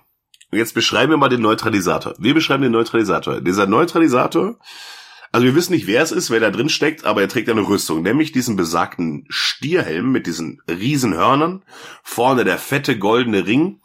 Dann hat er auf den Schultern, wie gesagt, dieses hölzerne Ochsengeschirr. Hinten an seinem Rücken hat er zwei riesige Kuhglocken. Da komme ich später noch zu. Da wissen wir noch nicht, was es mit denen auf sich hat. Und dann trägt er ja oben ist halt auch so Tracht, ne, halt wie so, wie so, also so, so, so, äh, wie von der Lederhose, so diese Riemen. Ja, genau. Und dann so ein, dann so ein Lendenschurz aus Leder, der erinnert so ein bisschen an, oh, ich würde, also ich, erste Gedanke war jetzt so an römische Soldaten, dieser, dieser lederne Lendenschurz. Ja, genau, das kommt. Oder an Gladiatoren ja, oder genau. so, ne? Sowas, ne? Und ansonsten unten an den Beinen noch so äh, äh, metallenes Beinzeug wie an der Rüstung. Genau, und so taucht er da auf. Und steht dann da erstmal. Steht da genau und sagt dann zu Heidi, du kommst mit mir. Und Heidi noch so, hey, wer bist du denn? Was bist du denn? Ne? Und dann schlägt er sie K.O. Aber jede Reaktion kann ich völlig nachvollziehen. Ich würde mir auch erstmal denken, was, wo kommst denn du jetzt her? Was bist denn du jetzt? Also ich muss aber schon sagen, also es klingt erstmal komplett abstrus, aber ich finde, das sah schon irgendwie geil aus. Ja, klar sah es geil aus. Oder, oder wie meinst Ich weiß ja nicht, wie das jetzt für jemand klingt, der sich das anhört, der es nicht gesehen hat. Aber es, aber den als Figur könnte ich mir auch vorstellen. Ja, ja. Nee, das sah super aus. Gar keine Frage. Das sah echt viel gut aus. Fand ich cool, ja. Wobei in der Szene fand ich sah noch nicht so ganz cool aus. Das lag aber an der Beleuchtung. Ich finde später, wenn man ihn noch mal sieht in der Arena bei Tageslicht, da da sieht man erst richtig, wie cool es aussieht. Das stimmt natürlich. Aber ich finde diesen Helm sehr geil, vorne mit dieser, mit dieser Schnauze und diesem fetten Nasenring drin. Ach, der Helm. Das sieht so der cool Helm aus. ist mega. Also der Helm ist mit Abstand das Beste an der Klamotte. Der Helm, der ist wirklich mega. Das stimmt, der Helm ist das Beste. Der Helm ist wirklich geil. Also hätte ich nicht gedacht, dass ein Hörnerhelm, weißt du, auch mit, mit, ja, aber dass das so geil ausschauen kann. Aber der schaut wirklich gut aus. Ja, auch mit dem Ring da vorne dran. Also, keine Ahnung, warum der Ring das auch so geil macht, aber der, das finde ich echt nochmal wie so ein i-Tüpfelchen halt. Wie so ein geiles Accessoire vorne dran. Und dieser fette Ri- Goldring da noch hängt. Aber es sieht geil aus. Es sieht also dieser Helm sieht super martialisch aus. Und gerade dieser scheiß Ring da vorne drin in der Stadt, das macht's halt voll aus, finde ich. Also es schaut nicht blöd oder peinlich aus. Es schaut schon, will, ne?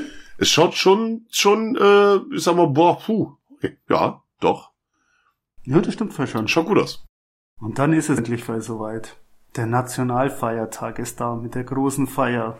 Uh, Und dann sind wir jetzt eben in einer riesen fetten Arena.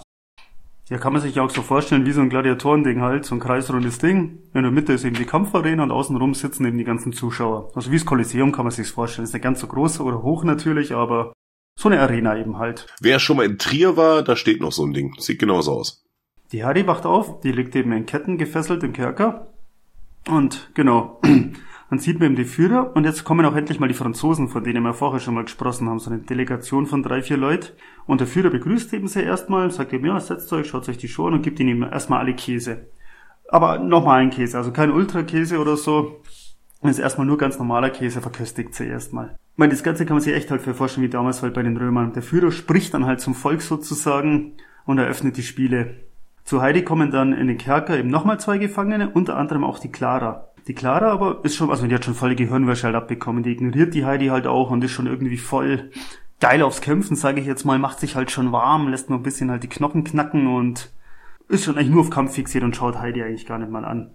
Kriegt er noch, hat noch so einen Käsedrink, sag ich mal, den sie halt noch auf einen Schlag halt für runter, schmeißt die Flasche halt weg und dann geht sie halt in die Arena und kämpft gegen, die haben ja auch schon lange nicht mehr gehabt, gegen Flora und Rosi. und ja, die machen halt auch gleich kurzen Prozess. Die Rosi nimmt die Clara halt hoch, also hebt sie halt so richtig halt hoch wie beim Gewichtheben über, über sich drüber, lässt sie einfach nach unten halt krachen und streckt dabei halt ihr Knie aus. Ich hoffe, ich habe den Move jetzt gescheit erklärt. Ich glaube, beim Wrestling wird man sagen, sie macht so eine Art Gorilla Press. Backbreaker, keine Ahnung. So, ja, so ein Backbreaker. Ja, genau, Ja, aber ja, hebt ihn halt schon ein bisschen, aber hebt halt die Clara höher wie beim normalen Backbreaker. Also erst ist es wie so eine Art Gorilla Press und dann wird ein Backbreaker halt dann draus. Also alle, genau, Wrestling halt. und ja, und bricht ihr oder man hört dann halt das Rückgrat halt gescheit krachen und damit war's das eigentlich schon mit der Lara, äh, mit der Clara. Also ich sag jetzt nicht, sie ist tot, aber die liegt da jetzt erstmal halt dran, ihr Rücken ist halt zerstört und genau. Und dann ist der Kampf eigentlich auch schon wieder vorbei. Das war der Eröffnungskampf.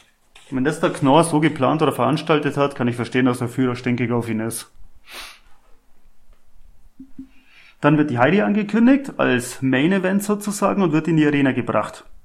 Und in der Arena liegen. Da muss ich aber auch sagen, Hm? da muss ich aber auch sagen, ähm, ich meine, ist schon klar, ihr wollt den Film jetzt hier nicht auf zwei Stunden 30 strecken, aber ist schon nice, ne? Da kommt so, die kommen so die ersten zwei raus, Sie hebt die hoch, bricht den Rücken. So, jetzt kommt unser Main Event. Was? Wie, jetzt kommt der Main Event? So, äh, hallo? Ich, ich sitze hier gerade mal fünf Minuten. Das sind das, Geil. ja, also er hatte nicht vor, das Volk zu unterhalten oder er hatte auch nicht vor, irgendwie einen Haufen Getränke, Merchandising oder sonst was während der Show zu verkaufen. ja, also. Genau, also, also klar, im, im Sinne des Films gar kein Offense, aber es ist halt irgendwie so, okay, ja, wir hatten hier zwei Minuten, ach, nicht mal zwei Minuten, vielleicht eine Minute Cup, okay, jetzt kommt unser Main Event. Ja, vor allem, es wird ja auch nix so zusammengeschnitten. Weißt du, dass man sagen könnte, da waren fünf Kämpfe, weißt du, man sieht Schnitt da halt, wie einem der Kiefer gebrochen wird und da einer, wie ein Messer halt reinkriegt und weißt du, auch wieder so Zusammenschnitte, hätte ich ja zeigen können. Das hätte man vielleicht machen können, ne? Einfach nur so ganz kurze Szenen, dass da schon was läuft, dass da schon Leute kämpfen und einfach nur ringen. Ne? Genau, dass da was weiß ich was passiert und einfach halt ein paar Gewaltszenen halt zeigen kannst. Ja, da hätte man noch was rausholen können. Und zwar ziemlich schnell, ziemlich billig und mit kurzem, also mit kleinem Aufwand, finde ich. Na klar, wie gesagt, der hat schon nur, der eine kriegt eine Faust volle Kanne ins Gesicht und das Blut spritzt halt aus dem Mund und der Zahn hinterher. Weißt du, der hätte ja gar nicht viele Gore-Effekte unbedingt machen müssen. Oder der andere kriegt einen Hammer auf den Kopf und das Blut spritzt. Also, Also, der hätte schon, wie du sagst, billig und schnell machen können. Ja, also Herr Hartmann, Herr Klopstein, falls Sie das hier hören, da hätte man noch ein bisschen was rausholen können, sag ich mal. Und dann hätte es auch nicht so diesen, ja, diesen komischen Übergang gegeben. Aber gut. Aber Und wenn gut. dann, wenn dann noch zwischen den Kämpfen eine oben ohne Tussi mit der runden Nummer kommen wäre, nee, Schmarrn, das brauchen wir jetzt nicht. Ach, warum nicht? Ey, jetzt habt ihr schon so viel oben ohne gezeigt, da hätte es ja noch zwei. Es ist nie genug. hätte gerade beinahe gesagt, zwei Dudelweiber gegeneinander kämpfen lassen können, ist ja wurscht. Ja, ach ja. Ja, aber schau, das wäre das wär sogar noch mal ein Joke gewesen, weißt du, ein Schlammcatchen bloß im flüssigen Käse halt. Die sich gegenseitig mit ihren Brüsten verprügeln, ist doch wurscht. Das Das hätte jetzt Wahnsinn. einbauen können. Und Ja. das im flüssigen Käse. Ach, ich hätte es mal angeschaut. Und Ja, genau. An, Das anstatt äh, Schlammcatchen halt Ja, einfach. sag ja, ja, Schlammcatchen genau. im flüssigen Ja. Käse. In, in Käsefondue und sie, und sie verprügelt sich nackert mit Käse und ihren Brüsten und alles wäre schön gewesen. Er hat sich Brot an den Kopf hingeworfen. So viel Potenzial verschwendet. Hättet sie mal uns gefragt, aber nein, uns fragt Gott. natürlich wieder keiner. Unverschämtheit. Also falls jemand vorhat, einen Film zu drehen, äh, ihr könnt uns gerne jederzeit äh, anfragen. Und alle unsere Ideen beinhalten nicht unbedingt nackte Frauen. Es, aber es kann sein. Disclaimer, nicht alle unsere Ideen beinhalten nackte Frauen. Außer es ist eine Anforderung. ja, Dann schaffen wir es. keine Frage. Und er könnte uns mit Bacon bezahlen. Nun gut. Äh, wo hier, genau. Und in der Arena liegen, also genau, Heidi wird eben angekündigt und kommt eben rein in die Arena. In der Arena liegen jetzt auch schon ein paar Waffen, Schwerter und so. Und das habe ich auch richtig gesehen. Und ihre Hellebade haben sie auch gleich einfach noch mit dazu geschmissen. Naja, auf jeden Fall, äh, also der, der, der Miley kündigt, ihn, kündigt sie als neue Kandidatin an und die Landesverräterin Heidi und dieser Kampf soll nur mit traditionellen Schweizer Waffen ausgeführt werden, das sagt er. Und sie werfen da, ähm, also es könnte ihre helle Bade sein, aber ich weiß nicht, wie sie an ihre, naja, anyway, da liegt genau so eine helle Bade und äh, so mit Nägel beschlagene Knüppel liegen da eigentlich. Ja, Mhm. Ihre Hellebade habe ich mir gedacht, die könnte es dann schon sein, weil wo sie ja der Neutralizer der K.O. geschlagen hat und mitgenommen hat, da hatte sie ja ihre Hellebade auch dabei. Wahrscheinlich. Ja, Müsste genau, aber sonst, dann- aber es Ja, ist die genau. einzige, nee, nee, nee, nee, nee, doch, stimmt, da sind noch mehr Hellebarden. Stimmt, und das scheint ja auf, also zumindest, ich glaube, ich meine zu wissen, dass die, die Schweizer Garde, das sind ja die Jungs, die den Vatikan bewachen, ich glaube, die haben auch Ja, Hellebarden, ja. genau. Ja, also, ja, okay, dann kriegt sie da auf jeden Fall ihre Hellebade. Auf jeden Fall liegen da Hellebarden und mit, mit so Nägel beschlagene Holzknüppel. Genau. Genau, man, man sieht dann noch, warum auch immer, noch mal ganz kurz K- Kameraschwenk zur Clara rüber, wie sie halt noch lebt und so liegt halt am Boden und röchelt halt noch und schaut, was gerade los ist. Da war ich noch so gleich ein bisschen überrascht. Ich habe mir erst aufgeschrieben, so nach diesem Backbreaker, ja, Clara ist tot, fertig. Und dann kommt so die Szene so, ach verdammt, alles wieder durchstreichen, Clara lebt ja doch noch. Hm. Ja, hatte ich, hatte ich auch. Mhm, ich dachte, das war's mit der. Ja, und die Heidi nimmt sich dann natürlich halt ihre helle Bade.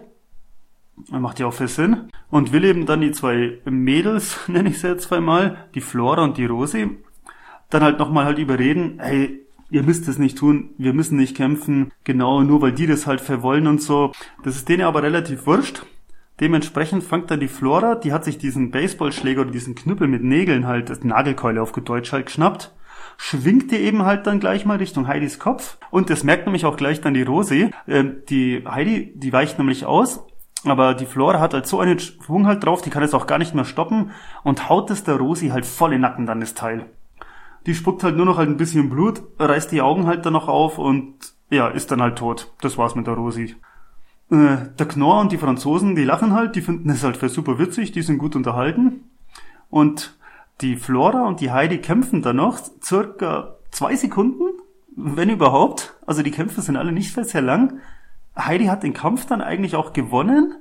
Flora liegt am Boden und Heidi redet dann halt nochmal auf sie halt ein, so nach dem Motto, ja, wir müssen das nicht tun und wir können halt auch für Zusammenhalt dann gegen sie kämpfen als ein Team. Da ist halt auch schon, wie du vorher halt gesagt hast, es wird ein bisschen Potenzial hergeschenkt. Es ist halt auch wieder ratzfatz vorbei eigentlich halt. Also wie gesagt, ich habe mir halt echt aufgeschrieben, der Kampf dauert glaube ich zwei Sekunden, wenn man es stoppen würde. Ja, da hätte man echt ein bisschen was rausholen können, finde Also, also auch gerade wegen dieser, naja, wir haben hier einen, einen Minuten-Kampf, jetzt kommt unser Main-Event und eigentlich mehr Events haben wir gar nicht.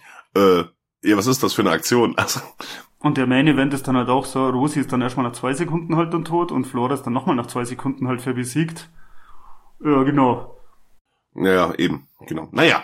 Naja, das Publikum will natürlich halt dann den Tod. Wie gesagt, das man ja auch wieder so vorstellen wie damals halt bei Cäsars Zeiten. Alle rufen sie und schreien sie, dass es halt töten soll. Howdy haut sie aber eigentlich halt nur K.O. Gibt er mit dem Griff von der Hellebade halt eins an die Schläfe halt und fertig. Und dann kommt halt, wie es ja bei so Filmen halt ist, Heidi hat dann halt eine Ansprache ans Publikum, appelliert dann an ihre Wünsche und so. Da kommt wieder mein Zitat. Es ist Zeit, dass wir endlich mal aufwachen, Leute. Seht euch nur an. Ihr folgt alle blind Miley und seinen Gaunern. Der ganze Käse hat eure Gehirnzellen verstopft. Was ist mit eurer Würde, eurer Freiheit, verdammt? Habt ihr denn vergessen, wie die Dinge früher waren? Das Leben, das ihr geführt habt, die Menschen, die ihr geliebt habt, nichts davon existiert heute noch. Es wurde ersetzt durch die Vision eines verzogenen Kindskopfes. Ist es das, was ihr wollt? Ach, verflucht Scheiße, wacht auf! Auf jeden Fall sagt der Führer dann, ja, und was willst du jetzt tun, kleines Bergmädchen? Und Heidi antwortet, jetzt komme ich dich holen. Miley fordert Kommandant Knorf, irgendetwas zu tun, weil der ist mittlerweile auch ein bisschen beunruhigt. Und Knorr schickt den Neutralisator in die Arena. Und es kommt wieder zu einem Kampf. Dieser Kampf ist auch relativ kurz. Und wir sehen wieder Heidis Affinität zu Hoden. Denn die beiden krachen aufeinander. Heidi hat während dessen, also während diesem Aufeinandertreffen, die stehen direkt Brust an Brust sozusagen. Und Heidi hat die Hellebarde zwischen seinen Beinen platziert und zieht sie einfach nur nach vorne weg. Und sagt dabei, sag goodbye zu deinem kleinen Freundchen. Oh, das, uh. Ja, genau. Ähm, es kommt noch ein kleiner Slapstick-Moment, in dem quasi aus der Rüstung des Neutralisators fallen zwei Schellen zu Boden, wie seine, ja, Klöten. Und er schießt einfach nur ein Schwall Blut raus. Und auch das es sieht gut aus. Das Blut sieht gut aus. Hervorragend. Fand ich gut. Sieht schön aus. Sieht immer schön aus. Mhm. Und Heidi glaubt natürlich gewonnen zu haben, doch der Neutralisator, der ist noch nicht, der ist noch nicht, der ist noch nicht fertig. Der rennt nämlich nochmal auf die Heidi zu. Aber hinter ihm erhebt sich Flora vom Boden, die langsam wieder zu Sinn gekommen ist. Und nun kämpfen beide zusammen. Flora schafft es, dem Neutralisator eine von diesen Stachelkeulen ins Bein zu schlagen wird jedoch direkt darauf vom Neutralisator am Hals gepackt und er bricht ihr das Genick. Und jetzt kommt's, jetzt kommen wir nämlich zu diesen zwei Kuhglocken auf seinem Rücken. Er nimmt diese zwei Kuhglocken runter und stülpt sie quasi über seine Hände, wie so, ja, wie so Glocken halt, ne? Das sind Glocken. Und er hat seine Hände drin. Und in den Glocken sind jeweils, in jeder Glocke ist eine lange Kette und am Ende dieser Kette ist eine große Stachelkugel. Und somit fungieren sie quasi wie, äh, wie zwei Streitflegel, links und rechts an der Hand. Jetzt denkt man, ja, jetzt geht's aber ab. Nee, es äh, dauert zwei Schläge. Heidi kann jedem Angriff ausweichen, haut mit ihrer helle Bade, haut sie die Ketten durch. Und der Neutralisator kann quasi gar nichts mehr machen. Kurz darauf enthauptet Heidi den Neutralisator und präsentiert dem tosenden Publikum seinen Helm beziehungsweise seinen Kopf, der noch im Helm steckt. Was aber übrigens auch sehr gut aussieht. Sie hält da einmal diesen Helm hoch und man sieht dann unten noch dieses ganze Fleisch und Blut. Es, sieht wirklich effektmäßig, Freunde, es sieht gut aus. Könnt ihr euch wirklich geben. Das sieht voll gut aus, aber wo sie ihm den Kopf abschlägt, das sieht man noch aus seinem Körper nochmal, also sein Kopflosen, wie das Blut oben rausspritzt. Und da habe ich mir aufgeschrieben, ganz viel wässriges Blut spritzt raus. Weil da, da sah das Blut nicht geil aus. Da fand ich, sah es mega verwässert aus. Stimmt, das sah ein bisschen, ja, Mhm. Ja, doch. Ja, das war nicht mehr rot, das war, das war schon sehr verwässert. Das war aber das einzige Mal. Das hätte man ein bisschen dunkler und dicker gestalten Mhm. können. Da ist das ein bisschen kacke aus, da kam mehr Wasser als sonst was raus. Ja, stimmt. Das hätte dunkler und dicker sein dürfen. Ja, gebe ich dir recht. Sonst aber wirklich gut. Naja, äh, unser Führer Miley ist äh, langsam schwer beunruhigt und möchte jetzt dann doch äh, das Ganze wieder zum Guten wenden, zumindest für sich. Und fordert äh, die französischen Abgesandten auf, ihm nur zu, zur, äh, nun zur Fabrikführung zu folgen. Diese sagen allerdings, ey, die sind eigentlich so angetan, ey, die würden gerne ein bisschen mehr von Heidi sehen, lassen sich aber dann doch überzeugen. Und in dieser Szene, wenn die da reingehen, dann sehen wir, das ist dieser Greenscreen-Moment, den ich hatte, weil das Publikum im Hintergrund, das ist definitiv Greenscreen. Okay, das ist mir gar, gar nicht aufgefallen. Okay. Das, äh, das fand ich, es äh, stört nicht, ist auch vollkommen legitim, diesen Effekt zu benutzen. Für mich war es nur sehr, also ich habe es gesehen. Also man, also man sieht es, wenn du die Szene nochmal anguckst, siehst du das hundertprozentig. Okay. War aber nicht schlimm. Und ich sage auch mal, für Independent ist alles tutti. Ist keine Kritik, ist mir nur aufgefallen. Ja, der Knorr, Knorr hat dann im besten Plan, der hat so eine kleine Armbrust. Und man muss ja, alle im Publikum und so haben so kleine Schweizer Flaggen, mit denen sie halt rumwedeln, kennt man auch von Sportveranstaltungen und so. Also kleine Fähnchen halt, ne? Ja, so ein Fähnchen, ja, nicht mehr so genau. Und dann nimmt er eine davon, spannt sie in seine Armbrust ein, äh, ja, spannt sie in die Armbrust ein, denn das Fähnchen ist unten halt super spitz und schießt damit halt auf Heidi. Und trifft sie halt auch. Knorr geht zu ihr in die Arena. Sie droht ihm halt dann natürlich halt erstmal, dass sie ihn halt umbringen wird und so. Und er will halt nochmal ein Exempel an ihr statuieren. Und will sie eben halt dann komplett erschießen. Und zielt auch auf sie. Bevor er aber abdrücken kann, hört man eben einen Schuss und Knorr wird erschossen. Von Opa. Denn, die hat man schon wieder fast vergessen, Opa, Isaac, äh, der Kleinwüchsige, Wüchsige, haben sich eine ganze Schar von Leuten angeschlossen, oder beziehungsweise die haben sich denen angeschlossen, und die sind jetzt angekommen bei der Arena. Und die stürmen jetzt eben die Arena und kämpfen gegen die Soldaten. Und es endet jetzt halt in einer Schießerei, kann man halt fest sagen. Also es sind jetzt keine großen Gore-Effekte oder irgendwas, das ist eigentlich eine Ballerei halt einfach. Und die Soldaten verlieren die Schießerei halt dann natürlich. Ist dir da der Wilhelm Scream aufgefallen, nachdem du ihn jetzt kennst? Nee, nee. Der kam da aber- auch wieder vor. Bei Echt? einer der ersten, die Soldaten, die erschossen werden, kam wieder der Wilhelm Scream vor. Ah, krass. Muss man okay. darauf achten. Mhm. Okay, muss ich echt mal drauf achten. Die Heidi jedenfalls, die hat sich jetzt eine Riesenflagge halt weggeschnappt und geht zum Knorr. Und der Knorr, der kniet so vor ihr. Also er kniet jetzt nicht wegen Unterwürfigkeit, sondern weil er halt angeschossen ist und verwundet halt ist. Und die Heidi drückt ihm halt erstmal voll den Text, du wirst für alles büßen, was du halt gemacht hast und so. Zitat. Du hast die falsche Heidi verärgert. Das ist für Geißenpeter und alle Menschen in der Schweiz, denen du ihre Freiheit genommen hast. Und Knorr antwortet, Ja. "Oh, buh, mein Herz, es blutet. Und sie, und ob es blutet, Tod dem Vaterland. Aber da muss ich jetzt sagen, ich fand Knorr so geil. Buh, so völlig unbeeindruckt und ach, leck mich doch am Arsch, du kannst mich doch mal, so spare deine Reden. Ich fand Knorr in dem Moment halt so geil, wie es, wie es ihm halt völlig wurscht ist. Wie er halt völlig unbeeindruckt ist. Fand ich super. Und sie durchbohrt ihn aber dann kurzerhand halt mit der Flagge. Er röchelt halt noch mal kurz. Und dann, das Bild finde ich schaut sau cool aus. Die Kamera hält dann so einer totalen drauf. Man sieht links halt Heidi stehen, wie sie Knorr anstarrt. Er kniet vor ihr, durchbohrt von der kompletten Flagge. Und das Ganze halt so in der Arena. Also schaut sau cool aus. So einfach so als Bild halt. Wäre auch ein geiles Diorama und eine geile Figur. Fände ich gut. Mega. Schaut, also schaut echt super aus. Und dann kommt eben auch schon der Mob eben halt angelaufen, weil die haben alle anderen Soldaten halt schon erschossen und alle jubeln so und lang lebe das Mutterland und genau, dann kommt der Opa. Das ist ja das erste Mal, dass der Opa, also Großvater, heißt hier im Heidi Jargon, und Heidi sich hier wieder versehen und er kriegt halt erstmal eine mit der Faust halt ab und wird dann aber auch gleich halt umarmt. Dann schauen sie nochmal Ja, aber warum? Weil, weil, weil er ihr nie die Wahrheit über ihre Familie gesagt hat. Also sie gibt ihm erstmal fetten Ohrfeigen und sagt, oh, Großvater, du hast mir nie die Wahrheit über unsere Familie, über meine Familie gesagt. Und dann umarmt er sie, genau. Äh, sie Ja, ihn. stimmt. So. Ja. Die schauen sie noch mal kurz nach Lara und die sagt dann eben, hey, der Führer ist äh, Clara, oh Gott, die haben Lara aufgeschrieben. Ja, Gott, na, da haben sie das K schon weggeschlagen hier, die heißt jetzt nur noch Lara. Die hat so schlick kriegt, einen Buchstaben verloren. Gott, habe ich Lara aufgeschrieben, ja. Das ist. ja, genau, die, die sagt ihnen eben, wo der Führer halt dann hingegangen ist. Und ja, da kommt dann auch eine sehr Inter interessantes Ding. Die sind ja nämlich jetzt ins Labor gegangen in der ganzen Zeit.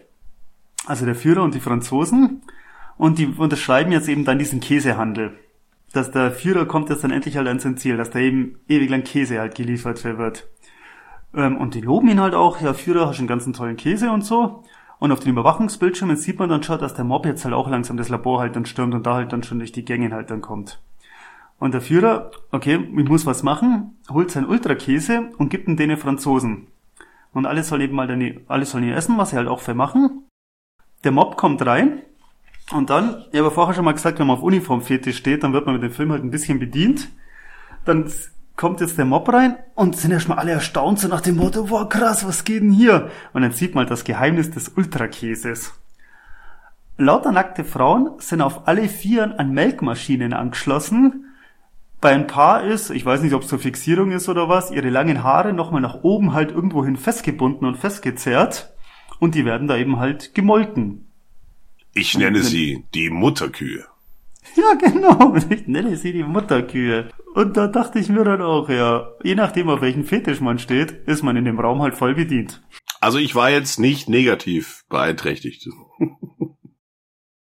Ich war geschockt und habe gesagt, ich schaue den Film nie wieder an. Diese Schweine. Nee, ich fand, also die Szene fand ich echt voll witzig. Hat mich auch nochmal komplett überrascht. Ja, da habe ich auch nicht damit gerechnet.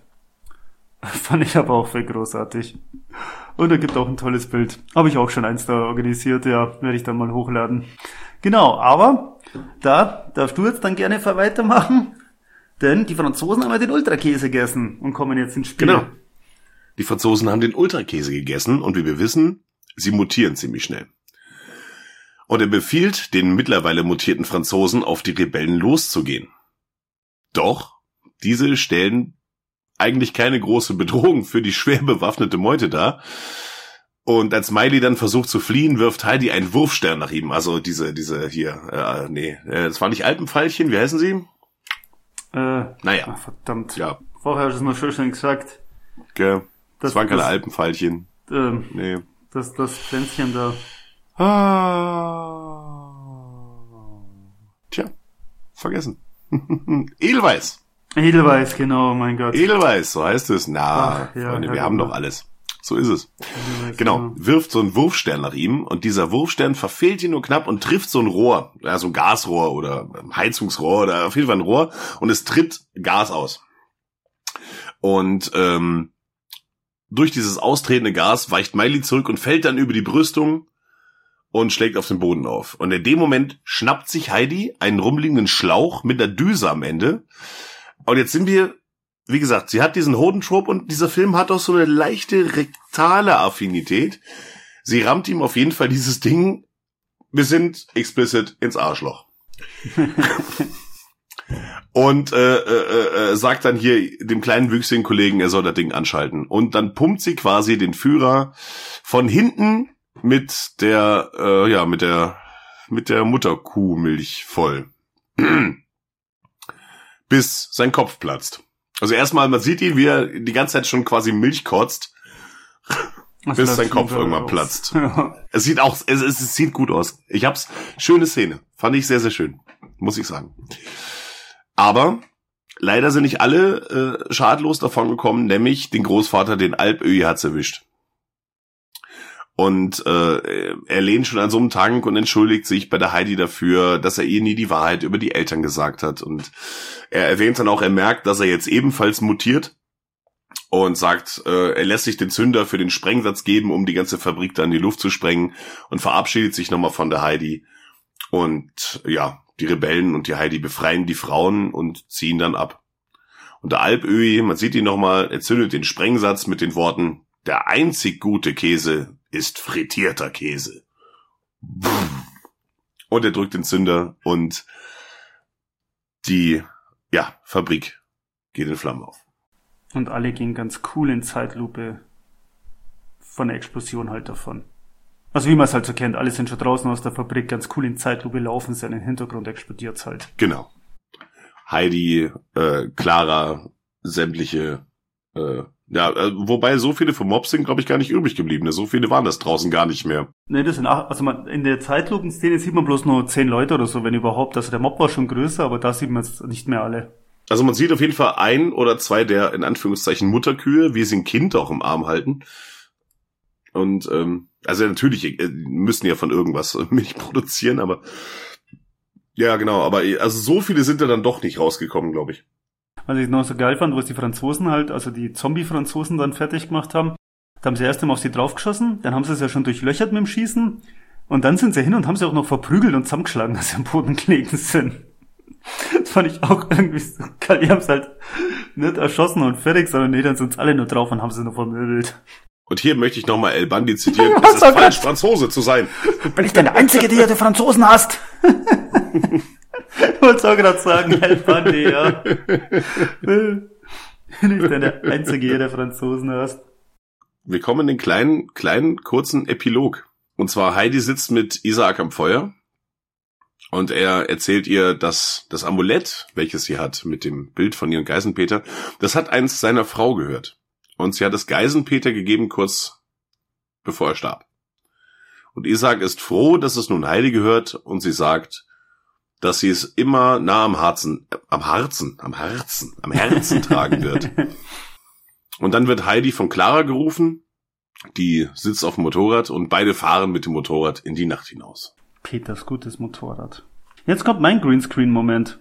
Aber der ist jetzt auch äh, gar nicht so schlimm. Dann ist eben auch nächster Tag und man sieht auf einmal so einen kleinen Transporter halt durch die Pampa halt verfahren. Und dann Dr. Schwitzgebel halt dann drin sitzen und auf dem Beifahrersitz sieht man lauter Pakete vom Ultrakäse, wie er sie durch die Gegend fährt.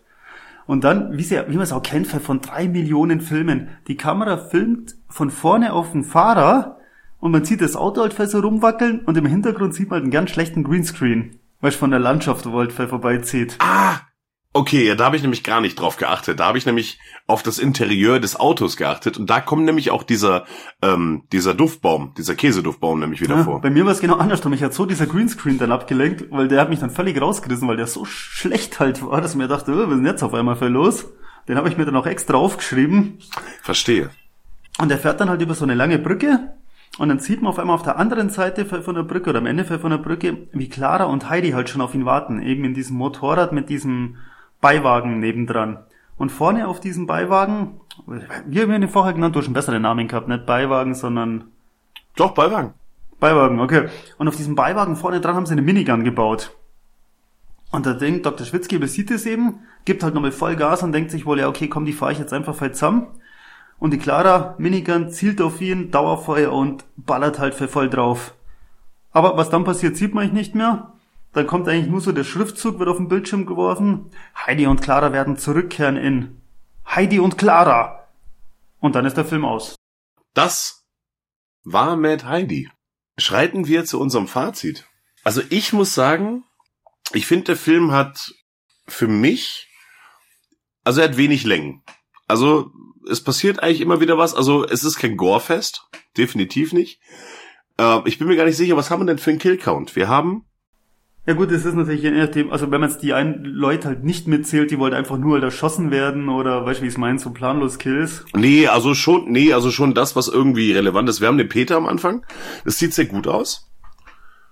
Wir haben kurz darauf, haben wir hier Fräulein Rottweiler. Schaut auch gut aus. Ähm, Schaut auch gut aus, aber Meier wird halt in den Hals gestochen und Blut spritzt raus.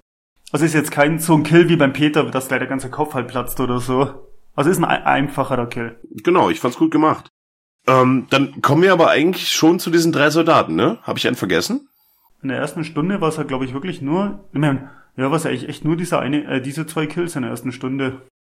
Genau, da kommen die drei Soldaten, wo sie dem einen die, die Klöten aufschneidet, was auch sehr gut aussieht. Also es, es läuft, also wirklich, ich stell's mir auch so vor, also wenn die eine mit der helle Bade quasi den, den äh, Nein, Intimbereich frisiert, ja, das stelle ich mir das, auch, auch gerne Also es, es fällt einfach nur so eine Blutlache aus ihm raus und das schaut schon gut aus.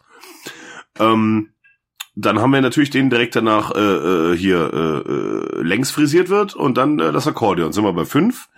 Dann haben wir hier unseren Knorr, mit der, mit der, mit der Fahne, das sind sechs. Und dann haben wir nochmal den, den, ja, den Schlauch mit dem Kopf, das sind sieben. Genau. Ne? Mit dem Killcount von sieben. Also- so ungefähr. Also die, die, diese hauptsächliche, Ja, genau, also- wo man sagt, Also äh, die zwei Bodybuilder-Tussen, das waren jetzt auch keine fetten Kills. Der eine wird ein kleines Knack gebrochen und dann liegt das war halt- nichts spektakulär. Ja, genau. Ah, ah, nee, stimmt. Und der äh, sieben, äh, wir haben noch den, den äh, Neutralisator. Und dann sind wir aber bei acht. Äh, acht, stimmt, siehst du? Naja, schau. Ja, ist passabel. Und alle sagen eigentlich ganz gut aus, bis auf beim Neutralisator die Nahaufnahme, das war nicht so. Ja, das hat das Blut ein bisschen. Aber sonst, ja, aber sonst fand ich den sehr passabel. Und er hatte halt wenig Längen, weil ich fand halt die, die, die, die Darsteller waren durchaus sympathisch irgendwie. Also zum Beispiel, was wir auch gar nicht erwähnt haben, als hier unser Führer in die Zelle geht, wo sie ihm den roten Teppich ausrollen.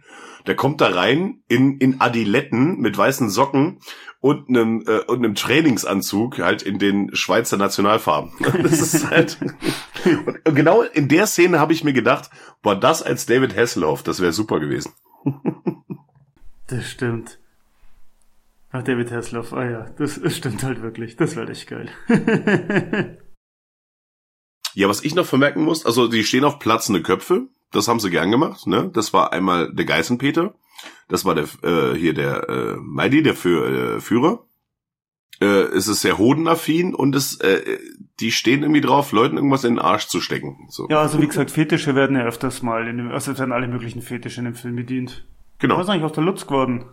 Das weiß man Ja. nicht. Ne? Ja, vielleicht kommt Lutz ja als äh, als als als äh, ja als Main Villain oder so zurück. Das wäre natürlich auch ein Ding, oder? Die tanzende Lutz mit dem Stromschocker. Also wenn Clara und und Heidi zurückkommen, da könnte ja Lutz äh, auch zurückkommen vielleicht. Ja, die könnte ja auch noch leben, also er hat nicht gesehen, dass sie tot ist. Ja, ich fand den Film schon auch schon ganz gut. Also der war super gemacht, also man muss ja sagen, wie wir am Anfang gesagt haben, Crowdfunding, das war jetzt keine tolle, äh, teure Hollywood-Produktion oder irgendwas. Also dafür ist der Film halt echt mega geil. Also auch von den Kostümen her, von den Kamera her, von der Bildqualität, von allem her. Schon mega Film. Aber ist jetzt auch kein Film, den wo ich mir jetzt irgendwie zwei, dreimal im Jahr halt anschauen muss und keine Ahnung. Also gerade die erste Stunde hat er für mich dann schon ab und zu mal eine Länge dann drin und nach dem 20. Käsewitz war es dann irgendwann auch wieder gut. Also dann habe ich schon mal eine Käsepause gebraucht. Ja, ich würde schon auch sagen. Also ganz ehrlich, ich habe jetzt total Bock auf irgendwas überbackenes. Und das ist mir echt egal, was es ist. Hauptsache es ist überbacken. Okay, nee, also ich habe nach dem Film gar keinen Bock auf irgendwas mit Käse gehabt, weil mir war es irgendwann zu viel Echt? Käse, ja. Ich habe brutal Bock Ja. auf Käse gerade. Es ist, Irgendwann- auf, äh, es ist richtig schön im Ofen überbacken Ja. oder so. Ja. Mm. Na, irgendwann dachte ich mir, es ist ja, ich kann verstehen, warum sie das machen mit diesen Käsewitzen, aber irgendwann dachte ich mir, jetzt ist mal wieder gut mit Käsewitze und also gerade in der ersten Stunde, so beim zweiten richtig geilen Splatter-Effekt dachte ich mir, okay, in der 58. oder 59. Minute und jetzt kommt der zweite geile Splatter-Effekt. Oh, ich hatte gehofft, dass da das Tempo ein bisschen höher halt dann ist. Mm. Und gerade wenn man halt vergleicht, die erste Stunde hat halt echt noch so viel Dialoge und so viel Käsewitze. Und dann in der, in der letzten halben Stunde, wie wir vorher gesagt haben, in der Arena schenken sie halt so viel her, was man halt hätte noch machen können an Splatter und Zeugs halt.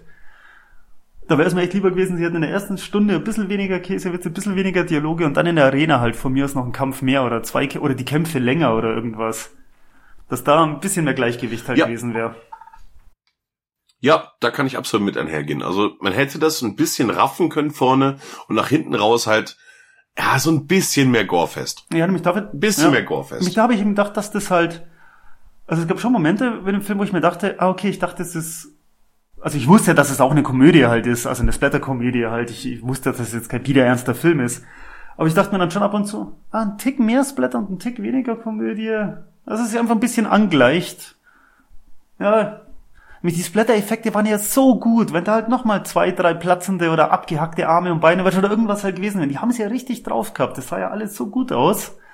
Gerade bei den Arena-Kämpfen. Genau, aber halten wir ja einfach mal den äh, Produzenten zugute, dass es natürlich ihr erstes großes, größeres Ding war. Ähm, und man muss, man lernt natürlich mit sein, also man wächst an seinen Aufgaben. Ne? Ich meine, ich weiß nicht, ich, als wir unsere, liebe Zuhörer, es gab schon einen Cast, bevor es diesen Cast gab. Und auch jetzt lernen wir noch und sind noch nicht perfekt. Also, wenn du an unsere alten Sachen denkst und an das, was wir jetzt produzieren, das ist ein ganz anderer, das ist eine ganz andere Hausnummer. Ja, ich, Und ich glaube dir, das sind. man lernt schon dran. Und die haben das schon gut gemacht, finde ich. Also ich würde dem, und es war, ich, ich mochte Iron Sky. Ja, absolut. Den ersten. Ich liebe auch den Soundtrack zum Beispiel. Ja, den ersten. Und ich liebe auch den Soundtrack. Ich finde ihn grandios.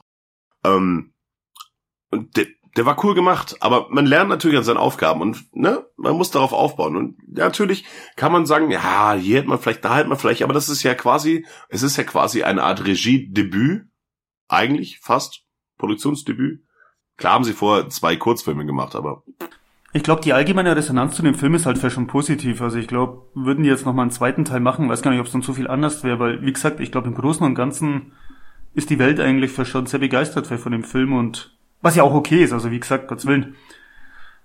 Aber ja, da hätte ich mir die ein oder andere Stellschraube nochmal dann drehen. Aber das ist halt auch reine Geschmackssache halt, also Gottes Willen. Weißt man, man weiß ja auch nicht, wenn die sich jetzt hingesetzt haben, die Regisseure, so, hey, das soll mehr Komödie sein als Blätter oder wir wollen jetzt nicht alle zehn Minuten irgendein Megasplatter-Ding, dann ist es halt so. Ich meine, das den ja Film, den dürfen sie auch machen, wie sie wollen, Gottes Willen. Ja, ja, natürlich, natürlich, natürlich, natürlich. Ähm, ich, ich kann ja nur aus der Sicht eines Konsumenten sprechen. Und ähm, nein, ich war, ich war unterhalten. Also natürlich, den also ist jetzt kein Film, wie du sagst, wo ich jetzt hingehe und sage, hey, also jetzt jedes Jahr zum Januar schaue ich mir aber erstmal hier Matt Heidi an. Ähm, das nicht. Aber ich hoffe, da kommt mehr. Ähm, und bitte macht so weiter. Also das ist schon gut. Ja, es ist, ey, die Effekte sind der Wahnsinn. Also ich weiß, ich glaube, das letzte Mal, wo ich mich über so äh, Effekte jetzt dieser Art halt gefreut habe, also von einem, jetzt in Anführungszeichen, billigen Film oder jetzt keine super teure Hollywood-Produktion, wie ist glaube ja eine Indie-Produktion, eine Indie-Produktion genau mit so dermaßen geilen Effekten. Ich glaube, das geht fast schon zurück zu Ittenbach-Zeiten, wo ich mir dachte, ja, das ist das Geiste, was ich hier gerade sehe. Also die Effekte sind der Wahnsinn, die sind super. Nein, ist alles super gemacht. Ich fand auch die die Story war einigermaßen schlüssig. Ich meine, klar ist das alles Quatsch, aber ich habe es erwartet auf einfach so einem Film da waren für mich keine riesen Plotholes oder so, wo ich sage, äh, das ist aber komisch. Und also klar, wir reden immer noch über eine Horrorkomödie, ne? Selbst wenn da Plotholes sind, ja, fuck off. Mir hat noch keiner erklärt, warum da zwei Nonnen sie jetzt trainiert haben. das habe ich nicht verstanden, wo zwei Nonnen herkommen sind. Hör mal, das Helvetia. Hallo, halt. Helvetia. Die hat halt Nonnen. Ja, eben. Ja, du kennst Helvetia die nicht. Die hat halt Karate-Nonnen. Hör mal. Ja klar, die Karate. Natürlich hat die Hör mal, Helvetia. Wer hat denn die nicht? Nee, natürlich.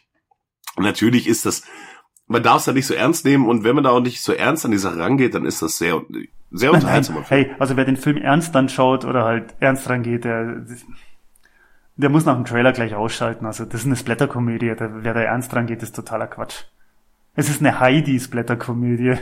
Genau, also wer bei dem Titel schon nicht gemerkt hat, äh, das wird jetzt nicht so ernst hier.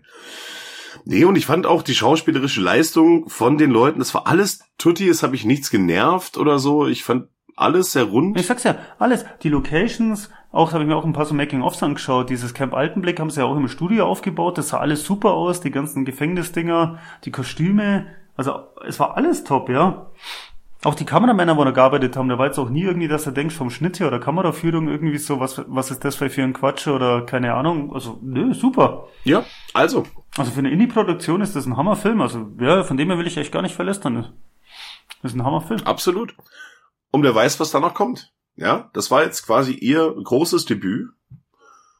Wenn man so möchte, mit einem großen Film, keine Kurzfilme.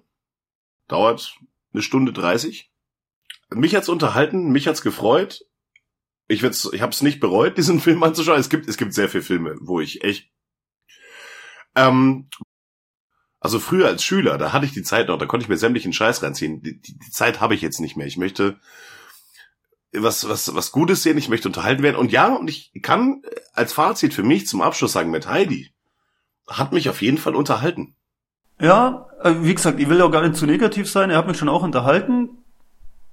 Aber rein Geschmackssache natürlich, oh, hätte man die Waage ein bisschen in die andere Richtung gelegt, wäre ich total ausgeflippt. Dann wäre also drei Splatter-Effekte mehr und zwei Käsewitze weniger und ich wär, und eine uniformierte mehr und ich wäre glücklich gewesen.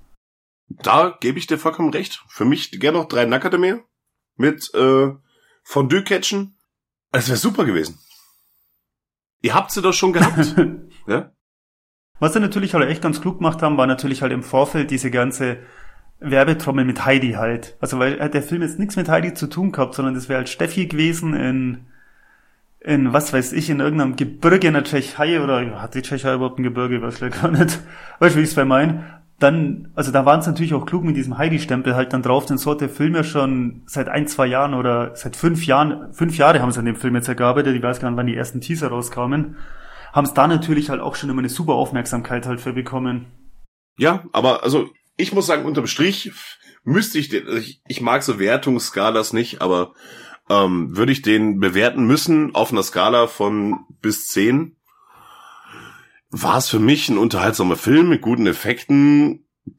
Ich würde es jetzt so IMDb-mäßig für mich persönlich würde ich ihn jetzt so in eine ja ja man muss Abstriche ja gut aber man muss Abstriche machen auf der anderen Seite hat aber unterhalten also ich würde ihn schon in so eine 6,57er Richtung stecken äh, einfach nicht, weil er grandios produziert ist oder so, aber das erwarte ich ja nicht von einem Independent-Film, sondern weil er dafür, dass es ein Independent-Film war, so viel richtig gemacht hat, was andere nicht machen. Ja, aber so Wertungsdinger finde ich auch immer doof, ja. Ja, finde ich, finde ich auch schwierig, ne? Ähm, wobei man, also ich gehe bei, ähm, bei Wertungsdingern, wenn ich, wenn ich einen Film suche und ich schaue auf IMDb und ich weiß, der ist über fünf, dann weiß ich, ja, der ist anschaubar. Im Regelfall. Das kommt ganz drauf an, was man sehen will. Wenn man irgendwie Bock auf einen richtig Trashigen hat und ich sehe, der hat drei oder weniger, dann weiß ich, ja, das ist jetzt meiner. Den nehme ich. Und dann kommen irgendwelche ganz doofen Gummipuppenmonster und ich weiß, ich bin glücklich. also manchmal geht's auch in die andere Richtung. ja, ja, klar, gut, das ist je nachdem, was man sucht. Aber ich würde zum Beispiel sagen, natürlich ist Matt Heidi, aber würdest du jetzt mit Matt Heidi als Trash bezeichnen? Also als Achso, nee, nee, das Trash? war, nee, nee, das, na, na, das war jetzt allgemein, na, na. Ja, genau, ich weiß, aber das, äh, das, das war einfach nur eine Frage. Weil der ist zwar independent produziert und natürlich ist er auch in Anführungszeichen günstig produziert, aber dafür liefert er, finde ich, äh, in, in, in, in Kamera, Schnitt, Bild, Kostüm, Effekten, der liefert gut also ab. Mit, mit Trash bin ich dann irgendwie bei alte Troma-Sachen oder so. Und wenn man im Hintergrund, äh, ähm, im Hinterkopf behält, dass das halt keine Studioproduktion ist, da ist kein Geldgeber dahinter. Nee. Äh, dann finde ich, ist bei Matt Heidi auf jeden Fall ersichtlich, was man eigentlich alles machen kann. Und was manche große Produktionsfirmen tatsächlich falsch machen, weil sie billig produzieren. Fünf Jahre haben sie in dem Film gearbeitet, auch echt krass, ja. Ja, das, das äh, macht keine Produktionsfirma, das ist ja, das ist ja, das ist ja überhaupt nicht rentabel. Das stimmt. das finde ich das Nice und deswegen würde ich Matt Heidi schon äh, ein gutes Rating, also auf jeden Fall ein positives Rating geben. Sagen wir einfach ey, wir machen es nicht mit Zahlen, wir machen es nicht mit Sternen. Ich gebe dem Ding ein ganzes, ich gebe dem ein positives Rating. Schaut euch das Ding mal an.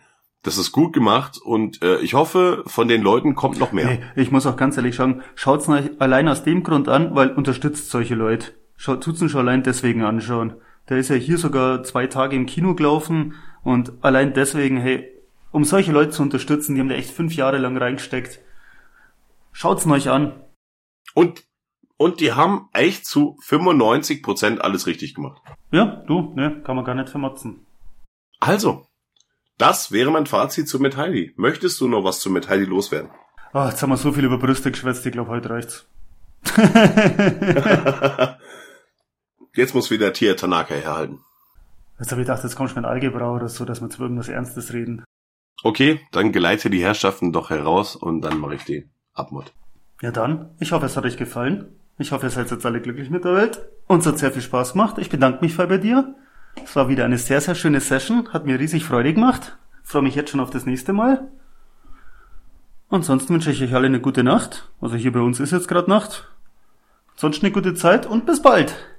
Ja, in diesem Sinne, meine sehr verehrten Damen und Herren, liebe Zuhörer und wo und wann ihr auch immer diesen Podcast hört, bleibt uns gewogen. Und wenn es euch nicht zu sehr stört, gebt uns ein kleines Rating, gebt uns ein paar Sternchen auf Apple Podcast, gebt uns, schreibt uns Kommentare, kommt zu uns auf Instagram, redet mit uns, schreibt uns Kommentare, gebt uns eure Kritik. Nur mit eurer Kritik können wir wachsen und es besser machen. Bleibt uns gewogen. Und wir hören uns Anfang Februar. Mit Sicherheit bei einem neuen Homecast mit mir und dem Tom.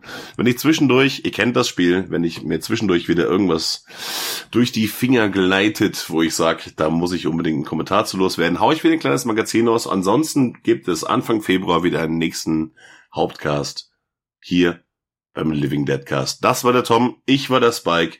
Ich wünsche euch einen wunderschönen guten Abend, guten Morgen, gute Nacht, je nachdem, wann ihr das hört. auf bald hier beim Living Deadcast. Ciao. Ciao, ciao.